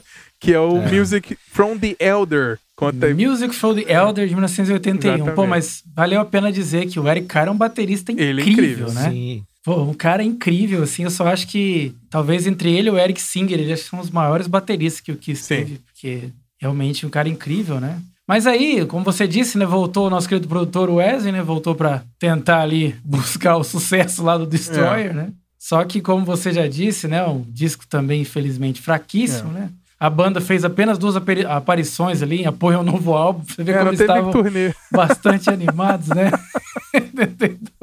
né? O Ace Frehley também frustrado, bastante frustrado com a direção musical que o Kiss estava tomando, né? Só gravou a, a sua voz da música Dark Light. Uhum. E as guitarras do estúdio e tal, ele gravou, mandou tudo pelo é, correio. Nem foi, nem, né? nem foi lá. É, Quer dizer, mandou, meu... Era tipo, fazendo quarentena em casa, gravou lá o disco de é. longe e mandou. E aí aconteceu também, né? A gente esqueceu de falar que o Kiss também já foi um power trio, uhum. né? Porque nessa época o, o Ace Frehley não apareceu em dois shows. é. E aí o Kiss acabou sendo um power trio é. ali, né? E aí em junho de 82, né? O, a saída dele foi negociada, né? Embora ele, é, não tenha, é, ele saiu, tenha saído oficialmente saiu, né? até dezembro. é, saiu, mas não saiu. Mas ele permaneceu ali parceiro de negócios com o Gene Simmons e o Paul Stanley até mais ou menos 1985. Pois é. É, o é. Músico Fondeado, para resumir, resumir, ele era um disco que era para ser trilha sonora de um filme que nunca saiu. Isso. E aí um disco conceitual, e a gravadora mudou a ordem das músicas, e aí ficou confuso, ninguém entendeu, assim. É, eu não sei, se você pegar a Google, você dá uma glugada aí, você vai descobrir qual seria a ordem que faz sentido na história, assim, pra ver se o disco fica melhor, né, e tal. Mas é um disco bem uhum. fraco, assim, é, você, ah, vamos trazer de novo o Bob Ezrin, não sei o que, vamos fazer um disco aqui, eu acho que é bem, bem, bem fraquinho, assim. As, os reviews, a recepção ah, no allmusic.com eles dão duas estrelas de cinco. você ter uma noção, assim. É um disco bem confuso, não é que seja horroroso, mas, assim, tem algumas músicas ok, assim. Eu acho, por exemplo, The Oath é interessante. A World Without Heroes é boa também. E a World, a World Without Heroes é legal também. Eu, tirando essas duas, Sim. acho que é isso, acabou. É bem isso mesmo. Mas aí, Marcião, aí o, o Ace Frehley, né? Você falou que pra gente guardar o nome do Bob Kulick. É. O Ace Frehley saiu da banda sem é. sair, né? Mas aí o que aconteceu? Vamos, no, é. no próximo ano aí, eles, eles lançaram meio que dois discos na época, né? Isso. Primeiramente, eles uma coletânea em maio de 82, eles lançaram uma coletânea chamada Killers, que acho que hum. provavelmente é meu primeiro contato com o Kiss, tinha esse disco em casa, né? E é uma coletânea, na verdade, é com grandes sucessos do Kiss e mais quatro músicas inéditas. Uhum. A banda que, que gravou essas músicas inéditas é, foi formada pelo Paul Stanley, o Gene Simmons, o Eric Carr e o Bob Kulick uhum. fazendo a guitarra solo. Inclusive, é, foi dito para ele, falou, ah, imita o Ace Frehley aí, faz, toca, toca com, num estilo parecido com o dele aí, Aham. e é o nome dele que vai sair no disco. é, você é Pois é. integrante, mas não é. né? Então o Ace É, Frehley... você pega a capa dos dois discos, o, o Killers e o Creatures of the Night, tem a cara do Ace Frehley lá. Tem a cara do Ace Frehley. E, e assim, então ele, ele, ele ganhou o crédito, mas não, não tocou em nenhuma dessas Tocou faixas absolutamente nada. inéditas é, do, do, do, do Killers e, e, e, sobretudo, no Creators of the Night, que é o disco de carreira que foi lançado logo, de, logo depois, né? Tem lá na- o, o Aham. disco Creators of the Night, tem a capa azul e os quatro ali na Aham. capa, né? Um do meio azul, meio azulado, assim, a imagem deles toda Pois é. azulada, assim, né? Não, em 82 eles lançaram o disco, né, com o Ace Frehley e o, o Eric Carr, e quem É. gravou foi o Bob Kulick, né? Mas em 85 eles fizeram, Ah, eles é, soltaram é de verdade. novo o disco com uma outra capa diferente, com a, Aham. na época que a banda já tava sem usar maquiagem, e aí quem tá na capa lá com eles lá é o, é o Bruce Kulick. É o Bruce Kulick, exatamente. Eu tenho uma teoria para isso, é, inclusive que é, é, diz que assim, é, é, na, na minha cabeça aqui, o fato de o Bob Kulick não ter entrado no Kiss é, o é, é por conta dele não é, dele ser calvo. Careca. A calvície dele impediu que ele fosse integrante do Kiss. Aí ele falou: tenho um irmão que é cabeludo. É, tem um irmão que tem cabelo comprido, de repente ele serve pra vocês aí. Mas enfim, mais um disco. O, o, o Creators of the Night é, é de 1982, né, do final de 1982 e tal. É, e nessa época, é, o Kiss estava testando substitutos pro Ace Frehley, né? Então, Sim. quem queria ser o, o Gene Simmons na biografia dele, é, que chama Kiss and Makeup, é, ele disse que quem queria entrar no, no, no Kiss era o Ed Van Halen. É, ele queria entrar no lugar do Ace Frehley, né? Mas o Gene Simmons, que já que já já estava ali já querendo empresari empresariar o Van Halen, falou: não, cara, continua aí, o Van Halen é. Bandaça, funcionando. né? Ele e o Bandaça. irmão do, do, do Ed Van Halen, o Alex Van Halen, falou: não, cara, fica, né? Tal. Ele já tava meio, meio eh, se estranhando ali com o David Lee Roth, né? É. Pensou em entrar no Kiss, né? Não sei como seria o Kiss Sim. com o Ed Van Halen. É, imagina. Também não. É, Ainda bem, né, que não entrou. Acho que, que aí logo depois É. do David Lloyd E ele- saiu do Van Halen, entrou o Sammy Hagar, aí a gente tem as músicas que a gente conhece. O resto é história. Essa é Exatamente. história. o resto é história. Mas outros guitarristas também foram testados, né? Como um, um cara chamado Doug Aldrich, que depois tocou no. Ele tocou no White, no White Snake e no, Dio- e no- na banda do, do Dio também, né? Sim. O Rich Sambora, do Bon Jovi, né? Uhum. E outro que eu Aham. não conseguiria imaginar no Kiss, que é o Wing Malmsteen, né? Nossa, não, é Imagina. inimaginável. Não, você imagina o Yug Malmsteen e Não, o, imagina, o Ed Van Halen, os caras iam ter que começar a ensinar É. música pros caras.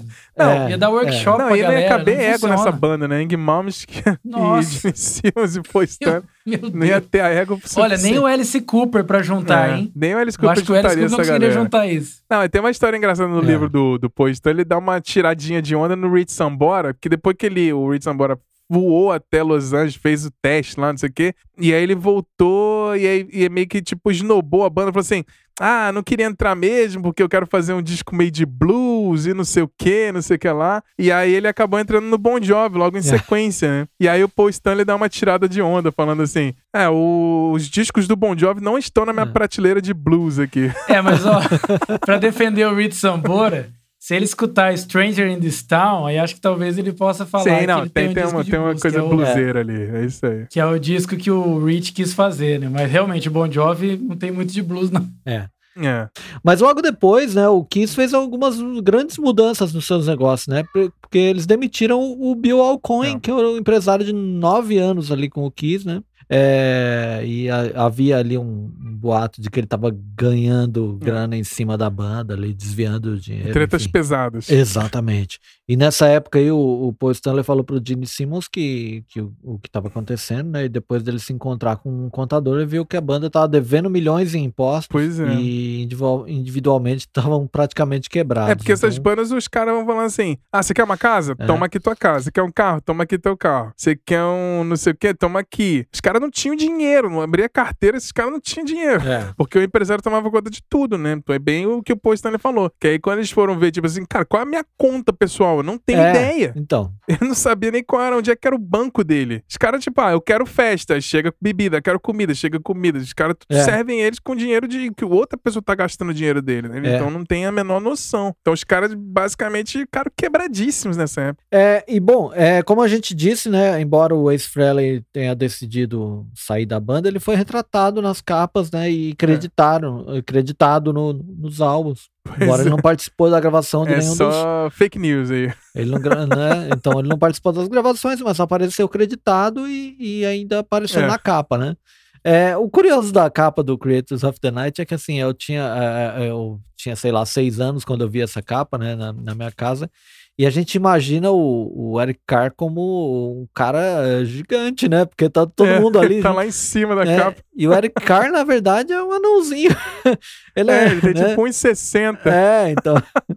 é muito engraçado isso. Aham. Provavelmente esse, esse álbum é, um- é um do o mais metal da banda, assim, e mais sombrio, É. assim, aquela coisa, até tinha aquele clima mesmo, né, as criaturas da noite, né, Aham. embora o, o Kiss tenha usado lá os tocadores fantasmas em álbuns anteriores, como a gente mencionou, né, principalmente o Bob Cooley, que sempre teve presente, o Dick Wagner e tal, o, nesse disco o Vinnie Vincent tocou a maior parte das, das guitarras, né, Aham. do Creators of the Night e acabou sendo depois o guitarrista da banda. É, a última aparição do Ace Frehley com a banda foi no clipe do I Love It Loud, que foi co-escrito É. pelo, pelo Vinnie Vincent, né? É, e o Ace Frehley também O cara apareceu. fez a música, fez o, gravou e no É. clipe aparece o Ace Frehley lá fingindo que tá tocando. É, apareceu no clipe, apareceu na capa, é. Enfim. E aí, é aquilo que você citou, né? Quando o, o disco foi re- relançado, o Vinnie Vincent também não apareceu na capa. É. O cara é muito, Pois muito é, azarado, né? É, o cara gravou o disco e não apareceu nem na capa, nem na recriação Nem na da capa. capa. Exatamente. Ele queria é, usar o seu nome de nascimento na, na, na banda, mas é, o, o Vinnie Vincent, na verdade, foi uma sugestão do, do, do Gene Simmons. Falou, não, vai ficar bom. É. Faz, usa esse nome aí. É porque o nome dele é John Cusano. Aí ele falou, o Gene Simmons achou, ah, ser- é muito, É. muito regional, Cusano. Então vi- viram, cria um nome meio internacional aí. É, é um comentário até meio preconceituoso. Meio não, é bem É. preconceituoso, pra falar a real. É, é, exatamente, exatamente. Mas é, o- é o. Não, que tem essas polêmicas todas aí Sim. ao longo da carreira, né? E na verdade, assim, é, é, ele começou, começou a pressionar ativamente para se tornar um membro definitivo, né? E o Simmons ainda, tinha- Aham. o Gene Simmons e o Paul Stanley tinham meio dúvida ainda se será, né? E tal. É. Mas ele foi pra banda e o, o Paul Stanley desenhou um personagem pra ele que, é- que era o The Wiz, né? É um, Aham. um guerreiro egípcio. Era tipo uma. É, é como se fosse uma, uma cruz, né? Como, como que chama aquilo? Ah, É aquele Anka egípcio, né? é, exatamente. É, é, é, Tipo é a como cruz egípcia, né? Que é uma tipo um crucifixo, mas em cima uma bolinha, né? É. Então, E é, era tudo essa, dourado, assim, e tal. é, essa, essa formação usou ali a, essa, essa maquiagem, foi a última era, da era da maquiagem original, né? Com essa formação aí, né? É. E eles até tocaram no Brasil em 1983. Pela primeira vez, eles eh, fizeram uma turnê no Brasil, né? Ainda com a maquiagem e com o Vini Vincent na guitarra. Pois né? é, foi a primeira vez que eles foram no Brasil, no Maracanã, lotado lá. Foi um showzaço épico nessa época. É, não, é engraçado que assim, é, né? Pra mim, né, pessoalmente, aqui, o, o disco seguinte co- começa uma trilo- trilogia, mas pra mim a trilogia é anterior porque eu, eu peguei essa época do Killers, o, o Creators of the Night e o disco seguinte que é o Lick It Up, né? Mas na verdade o Aham. Lick Up é o início de uma nova trilogia que é a fase sem máscara, né? É. E aí é, é engraçado até que é, ali ainda criança, né? Apareceu em 83 o Lick Up na minha casa, né? Demorava muito pra Aham. pra chegar esses discos, né? é, é, Sim. Aqui, né? Não é uma coisa que hoje você vê, lançou, amanhã tá, na, tá no, no, Tá no teu stream, Spotify é, aí. no Spotify e tal. Então demorava muito. Mas aparece aqueles quatro caras na capa, sem É, maquiagem. tipo, Kiss, ué. É, e, é um, e é um choque muito grande, porque é aquilo que a gente tá falando, eles parecem. É, na época, eu lembro que na minha casa tinha aqueles discos de é, dupla sertaneja, tipo Léo Canhoto e Robertinho, Uhum. e os caras Aham. iam com aquele cabelo, aquela cabeleira assim, Sim. era, era idêntico, cara. Era, era a mesma coisa de ter um disco. Se colocasse lado a lado a- a- os dois, assim, fala, porra, parece É. que o- os caras do. Léo Canhoto e Robertinho fizeram um disco de rock, né? E ainda aparece, e aparece os quatro em pé, né? E aí que você vê que a, a diferença da É. altura do, do Eric Carr, né? O Eric Do Carr, Eric e, o, e o, o Eric Carr e o Vini Vincent são mais baixinhos, né? Eles são quase da mesma altura. O Vini Vincent é Sim. um pouquinho mais alto e tal. Mas é, é, Na capa tá os quatro em pé, assim, e o, e o Gene Simmons com aquela língua pra fora, assim, sem a o, o maquiagem. disco que a banda então resolveu tirar, né, a- as, as maquiagens, né? É, então, e a, é a, a coisa de, mais uma vez, é de é, superar algumas coisas, os limites e tal, né? Eles já fizeram tudo que tinha que fazer com máscara, vamos, vamos lançar agora um disco sem a maquiagem, pra ver o que, que, que impacto tem, né? Agora, é engraçado, né, que a, a personalidade do Vini Vincent não combinava em nada com o, o Paul Stanley e o Gene Simmons, eles demitiram ele no, no meio da turnê, no finalzinho da turnê do, do Creators of the Night, né? É, não, porque diz que o Vini Vincent, tipo, nos shows, ele fazia Ah, o solo que tinha que ter, sei lá, 30 segundos, ele fazia solo de 5 minutos e ficava fazendo, É. querendo aparecer e tal. Os É. caras ficavam puto, pô. Para de tocar É. essa porra, né? Então, na verdade, assim, eles não conseguiram encontrar um outro guitarrista a tempo. Então eles falaram: não, vamos gravar. Vamos gravar com você. Gravar. Vai tu É. E mesmo. ele apareceu que, que na, na capa, como, como guitarrista e tudo, principal, né? Durou pouco, né? Na verdade, a, a presença do Vini Vincent na, no Kiss, né? E Sim. eles abandonaram a maquiagem e tal. O Vini Vincent acabou saindo da banda, deixando a banda no final da, da, da turnê desse disco. É, no- é, ali no comecinho de 1984, eles colocaram um outro cara na banda chamado Mark St. John, né? Que também não, foi, não, não ficou muito tempo no Kiss, mas foi, é, foi o cara que acabou entrando no lugar do Vini Vincent. Vini Vincent teve uma carreira curta é, tocando no Kiss, né? É. É, enfim. É. Pois é. É, nessa época que ele. Inclusive, a gente contou até no, no episódio, eu nem lembro mais de Xará, né? Que a gente falou. É, foi. Fizeram meio que um, quase um Que reality. Kiss né? fez então, num negócio na MTV, aí eles foram lá na MTV mostrar a cara pela primeira É. vez sem maquiagem, É. não sei o quê. É. Então eles sabiam fazer a marketing também de, de, ti- pra É. tirar a maquiagem, né? É, E aí, em 84, ano seguinte, já com o Mark St. John, que entrou no lugar do, Sam- do, do Vini Vincent. do, do Vini Vincent, né? Eles lançaram então o Animalize. Que tem, né? Que seguiu depois do Lick It Up, mesmo esquema, totalmente hard rock, É. farofeira, né? Com um clipe que passava o dia inteiro, que é Heavens on Fire, né? É, tem a música Into the Fire, que, né, de novo, o Desmond Child até canta os backing vocals na música, o Desmond Child voltou, né? A Uhum. pa- começar a participar mais vezes. E na época foi um disco mais vendido da banda. Olha só que bizarro. Então, assim, a- a- os fãs, né? Talvez os fãs clássicos tenham abandonado a banda, mas eles ganharam uma outra galera, né? Que era a Uhum. galera que tava realmente escutando glam metal ali. Então eles venderam bastante, assim. Então eles acabaram meio que voltaram à sua glória dos anos 70 numa outra roupagem, né? Mas aí teve uma, uma baixa, né? Porque o, o Mark St. John teve uma artrite é, reativa, né, durante os ensaios da turnê, acabou saindo da banda. E aí, quem entrou foi o irmão cabeludo do Bob Kulick, que foi o Bruce É. Kulick. acabou substituindo, então, o Mark St. John pra turnê do Animalize, né? Aham. Que foi assim, Xará, ele é o teu favorito, né? Teu guitarrista favorito da banda, né? O Bruce Kulick. Não, esse pra mim, eu acho que ele tinha. Ele tem tudo que o Kiss sempre precisou, assim, É. muito preciso, né? Eu- quando a gente foi falar, talvez, lá do, do acústico, é impressionante. Quando ele começa a tocar junto com esse Frehley, É. parece que é, as pessoas estão em outro. Cada um tá numa dimensão, Sim. assim. O Bruce tá num lugar muito avançado. É, Pois é, e ele foi o, o quarto guitarrista em três anos da banda, né? Uma loucura. Mas ele acabou ficando na banda por 12 anos. É. Sensacional. E Icônico Animalize tem, né? O grande clássico, né? Heavens on Fire, né? O grande clássico do, do, do disco, assim. Heavens on Fire. Tem Thrills in the Night também, que é bem legal. Tem Burn Beach Burn, que é do Gene Simmons. Mas é um disco bem bacana, Uhum. assim. E o Bruce Kulick, ele já ele grava, né? Só as guitarras de Lone is a Hunter e Murder in High Hills. Mas o, o Desmond Child ajuda lá o, o Paul Stanley fazer Heavens on Fire e o Into the Fire, né? Então, Heavens on Fire é um super hit, né? Tem cara de música do, do Desmond Child, né, Xará? Desmond Child tem, né, um jeitinho dele de fazer Sei. hits aí com a- esse monte de banda de, de hard rock Pois é. dessa época, né? Aerosmith, Bon Jovi. Pois. É, aí na, na sequência eles lançaram outro disco farofeira, né? Que foi em 85, É, aí veio, né, o, Asylum. o Asylum, né? É, mas é aquela coisa, né, Xará? O, o nosso querido Gene Simmons estava ali perseguindo uma Aham. carreira no cinema, né? Ele é um cara que gosta de...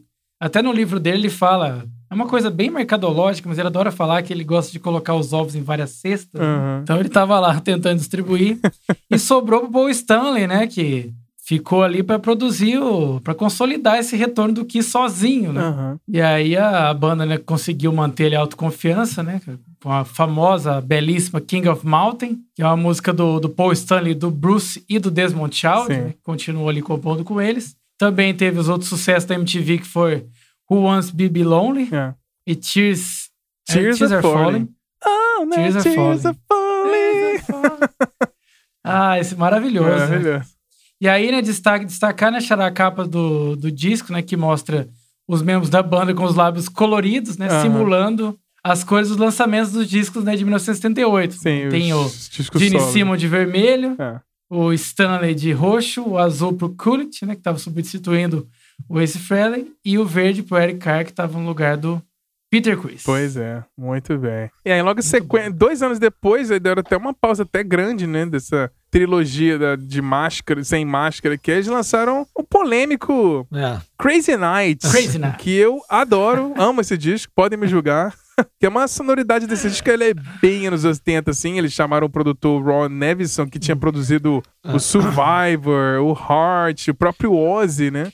E foi o primeiro disco do Kiss que tem muito sintetizador e muito teclado, assim, que um- e um- é um meio pop metal, assim. Eu adoro esse disco. O Gene Simmons estava meio que cagando pra banda, assim, tipo, ah, vou continuar fazendo meus filmes aqui, não sei o quê. E aí acabou que o Eric Carr e o Bruce Kulick acabaram entrando, tendo mais créditos, né, de composição, assim, na- durante as, as músicas, né. O Paul Stanley trabalhou de novo com o Desmond Child, uma compositora chamada Diana Warren e um compositor Adam Mitchell. Então ele meio que parou de compor junto com o Gene Simmons e achou, achou outros parceiros, né? Então tem Crazy Crazy Nights, né? Que é um hino também. Eu acho que Crazy Crazy Hino. Nights é o Rock and Roll All Night do, do Kiss dos anos 80. Fica aqui minha... Exatamente. Fica aqui minha, minha comparação. É uma música que seria o Rock and Roll All Night, música que é feita pra arena, né? Que até eles falam na música lá, né? É, We are millions strong, you are my people, you are my crowd, this is our music, we love it out, né? A gente...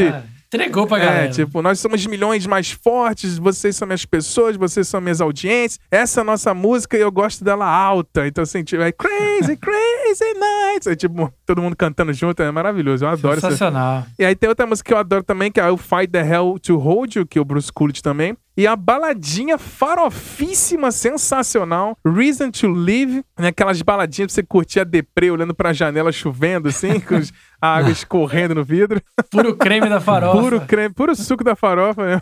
Muito bom. Total. E, mas na época a recepção do disco não foi tão boa, assim, foi ela, eles assumiram aquela coisa farofeira, assim, apesar do Heaven of, o Asylum, Animalize e o Lick It Up serem meio farofa, o Crazy Nights foi tipo far- full farofa, assim, foi all in farofa, né? Então tem a galera que não curtiu muito, assim. Mas é isso. E aí depois, num ano depois, eles tem só citar rapidinho aqui que eles lançaram mais duas músicas inéditas num Greatest Hits chamado Smashes, Trashes and Hits de 88, que eles lançaram uma música chamada Let's Put the X in Sex, que tem o Paul Stanley dançando, tirando a camisa, que é uma cena sensacional. Sensacional. Aquelas peito Que cabeludo lá. É verdade. Na época É. ele parecia o Sidney Magal.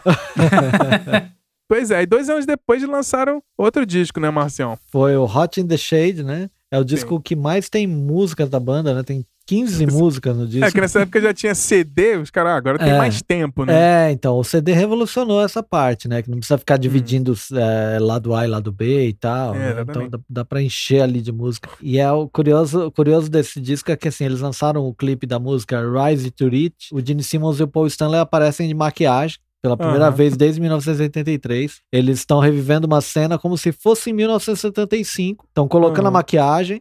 Aí o Paul fala pro Gene, a gente podia tirar a máscara, né? A gente é uma banda, não a nossa maquiagem e tal. Aí o Gene fala, você tá louco.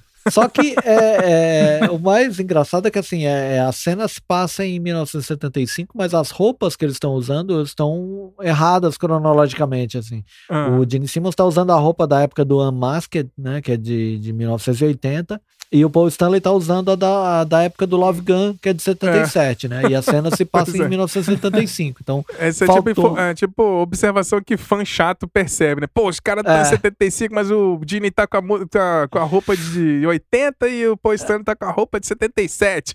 é, faltou ali a pesquisa histórica, né? Faltou pegar um fã e falar, você lembra É. como que era? Qual era a roupa que gente tava em 75, né? É, é. E o disco tem a, a balada, a famosa balada Forever.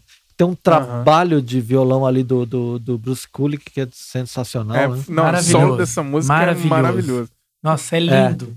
E, É e o detalhe, que não, eu não sei se todo mundo sabe, mas essa música foi composta pelo Paul Stanley e pelo Michael Bolton, né? É, olha o aí. Michael Bolton, o famigerado Michael Bolton. Quem diria, né? É, agora o Michael Bolton é, tem, né? Na verdade, assim, ele, ele despontou mais agora pro, pro, pro, pra coisa meio é, cafona e tal.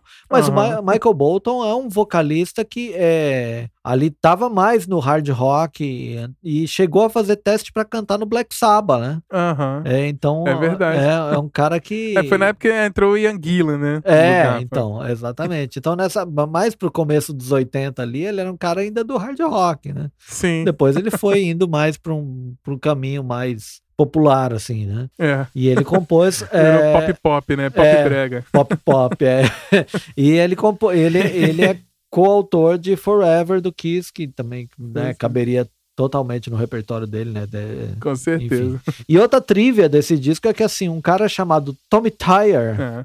que a gente vai conhecer um pouquinho mais pra frente, ele coescreveu duas músicas que é Betrayed e The Street Give It and The Street Take It Away. Sim. Então esse cara é um cara, é um cara que já trabalhava com a banda e já compôs aí duas, duas canções Pois nesse é. disco Hot É in um the cara. Shade. É, exatamente. E é cara que meio que conheceu a banda porque ele tinha uma banda tributa ao Kiss e ele, assim, Uhum. Tocava idêntico ao Ace Frehley, assim, tipo, notinha por notinha, errinho por errinho. E ele acabou virando super amigo da banda e começou a compor junto com a banda. A gente vai falar É. do Tommy Taylor já já. Quem conhece a história já, já vai identificar. Então, assim, 89, o Tommy Taylor já tava ali perambulando. Então, assim, É. o Tommy Taylor hoje tá no palco do Kiss. Não É. é. por um acaso, ele já tá ali na história há um bom tempo. Exato. Pois é, aí eles lançaram, né, o, o Hot in the Shade, a gente vai pro momento triste. Eu sou um mensageiro da desgraça, né? No, no especial do, do Rush, eu fui falar da, da morte lá da, da família do Neil Peart. É.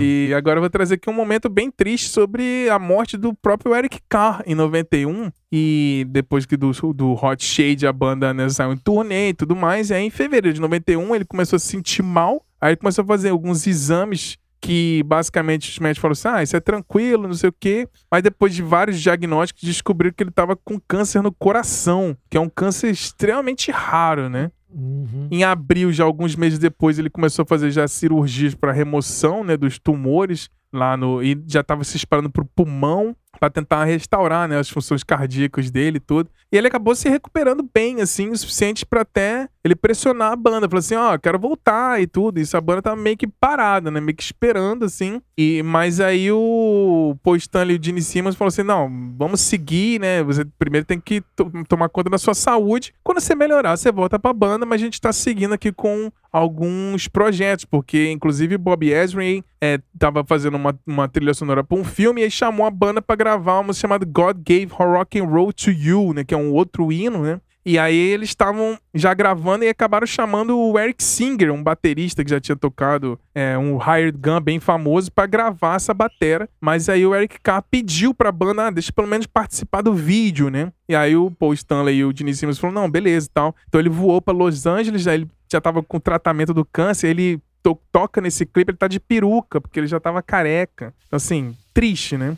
Por causa É. do tratamento, não Foda. sei o quê. Em, 90, e- em setembro daquele ano, foi assim, fulminante. Em fevereiro ele já tava, assim, em julho ele já tava totalmente debilitado do tratamento, né? Em setembro ele até participou do MTV Music Awards com o Kiss lá. Mas aí, depois, logo depois disso, ele teve um aneurisma. E aí ele teve que ir pro hospital correndo também. Ele acabou sobrevivendo, mas aí depois ele teve uma hemorragia cerebral. É, né? E o câncer já tinha espalhado e tudo. E aí, em novembro de 91, então assim, de fevereiro a novembro, a gente perdeu o Eric Carr. E coincidentemente, ele morreu no mesmo dia do Fred Mercury. É. Exatamente no mesmo dia. E aí, depois da morte dele, né, o Kiss, então, acabou, né, continuando com o trabalho da música lá, God Gave Rock and Roll to You, e lançando o próximo disco, né, Xará? Em homenagem, o querido Eric Carr, que deixou muita saudade aí, chamando de novo nosso querido Bob Ezrin, né? Pra ver se dessa vez acerta de novo. pois é, depois essa. Triste, né? Porque o Eric Carr é um cara que levou muito o som da banda, É. né? É. Um baterista, todo mundo que é fã de Kiss tem um carinho assim enorme por ele. E aí veio o Revenge, É. né? 1992. Voltou o Bob Ezrin lá tentando produzir alguma coisa junto lá pra ver se ajudava a galera. É. E aí tem também a volta ali do Vini Vincent, né? Nesse momento. É. Se aproximou da banda de novo, né? Pediu E desculpa. aí, sumido. Como diria o, o Mano Brown que falou esses dias, né? Que depois que inventaram a desculpa, ninguém mais morreu. É. Então, então aí, ó. O Vini Vince pediu desculpa lá, o pessoal aceitou e até fizeram algumas músicas com ele. Aham. Só que aí, né, Xará? Passou um tempo, ele também quis dar. Começou a dar umas voltas na galera e queria mais dinheiro do que eles tinham combinado. Sim. Acabou processando a banda, mas perdeu, né? Perdeu. Aí você vê. Perdeu o Playboy. Perdeu pra mim. É interessante, né, falar que o, o Paul Stanley também escreveu a música Do You Wanna Touch Me Now com o David Snake Sable, É, do Skid Row. Sim. A galera da cena ali do, do hard rock, né? É, o disco também tem um clássico que eu adoro, que é Domino, Domino, que é maravilhosa. I Just Wanna e Unholy. É. I Just Wanna tem É. um- essa música de. É música tipo piada, né? Que ele fala. I just wanna fuck. I just wanna fuck. I just wanna forget you.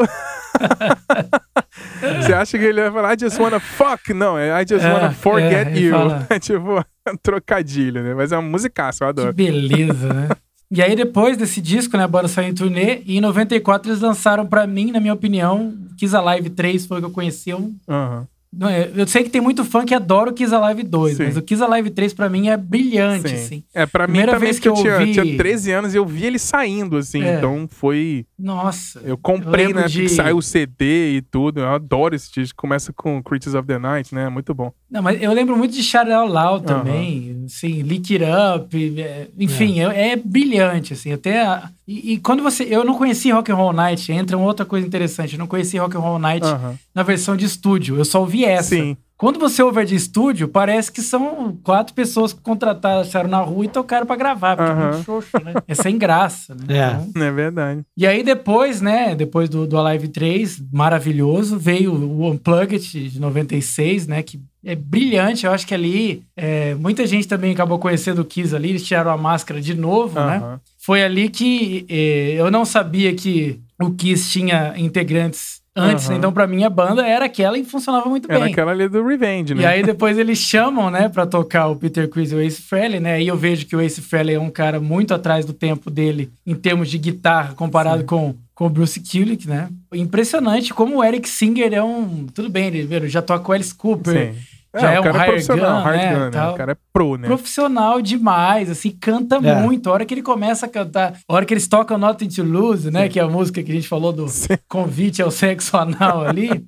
E eles dividem os vocais, é impressionante, até a voz dele. Tudo bem que a voz do Peter Chris é bem marcante e tal, mas é impressionante como que ele É. entrou ali na banda e tomou conta, Não- né? não o se- Singer é fundamental. Não se coloca um, um sobrenome Singer à toa, né? É. É, Exatamente. É o Eric Singer Ele poderia chamar bateria, né? Eric Singer Drummer, tranquilamente, tranquilamente. Ah, assim. um detalhe do Kiss Unplugged, quando começou, só uma curiosidade, quando começou os rumores pra eles Pode meio falar. que fazerem uma jam lá, tocar algumas músicas com o Ace Frehley e Peter Chris, o Ace Frehley tava totalmente sem ideia de como é que tocava as próprias músicas. é. E aí, quem ensinou ele a tocar as próprias músicas foi o Tommy Taylor. Aí, de novo, o Tommy Taylor aí. tava ali sempre. Porque o Tommy Taylor, ele meio que virou o, o manager de, de turnê. Tem um manager da banda e tem um manager de turnê, que toma conta da produção da turnê, as logísticas de turnê. O Tommy Taylor tava sempre ali. É. E ele meio que ensinou o Ace Frehley a tocar os próprios solos, assim, pra você ter noção. É. Mas. Não, então, Xará, só pra finalizar o Ah. acústico, eu acho que pra todo mundo que gosta dessa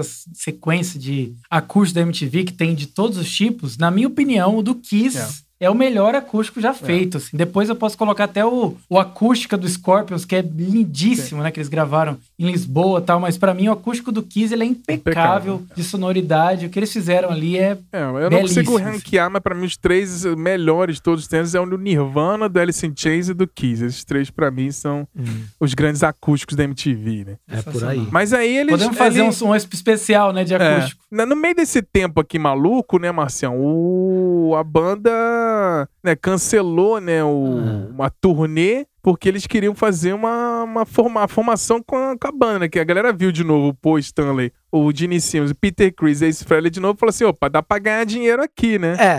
É, tem um recorte aí, né, que é, é essa coisa da o que sempre teve é, à sua volta essa questão mercadológica, essa questão empresarial, então que acabou é, fazendo, causando em alguns momentos alguns recortes. Aham. Em 1995 e 1996, o Kiss é, tava, tava gravando um disco de estúdio chamado Carnival of Souls, Aham. que acabou sendo lançado depois, aca- acabou sendo cancelado, na verdade, cancelado a turnê e tal, e para poder continuar com a, com a reunião, a Reunion Tour, que é, né, com a formação clássica e tudo, Sim. né? Por conta É, porque depois disso, do, do, do Unplugged lá, falou assim: vamos fazer a turnê de maquiagem de novo com os quatro originais. aí. É, exatamente. Então, quer dizer, na verdade, ficou um disco parado aí, que é o Carnival of Souls, que acabou sendo lançado depois como Carnival of Souls The Final Sessions, porque é, é o que eles reuniram ali daquelas gravações e havia um, um certo, uma certa expectativa para que esse disco fosse lançado, né? É. É, mas é, vamos dizer que assim, é um disco bem diferente, um, um recorte bem diferente na carreira do Kiss, porque é um disco quase grunge, né? É um disco Kiss. grunge.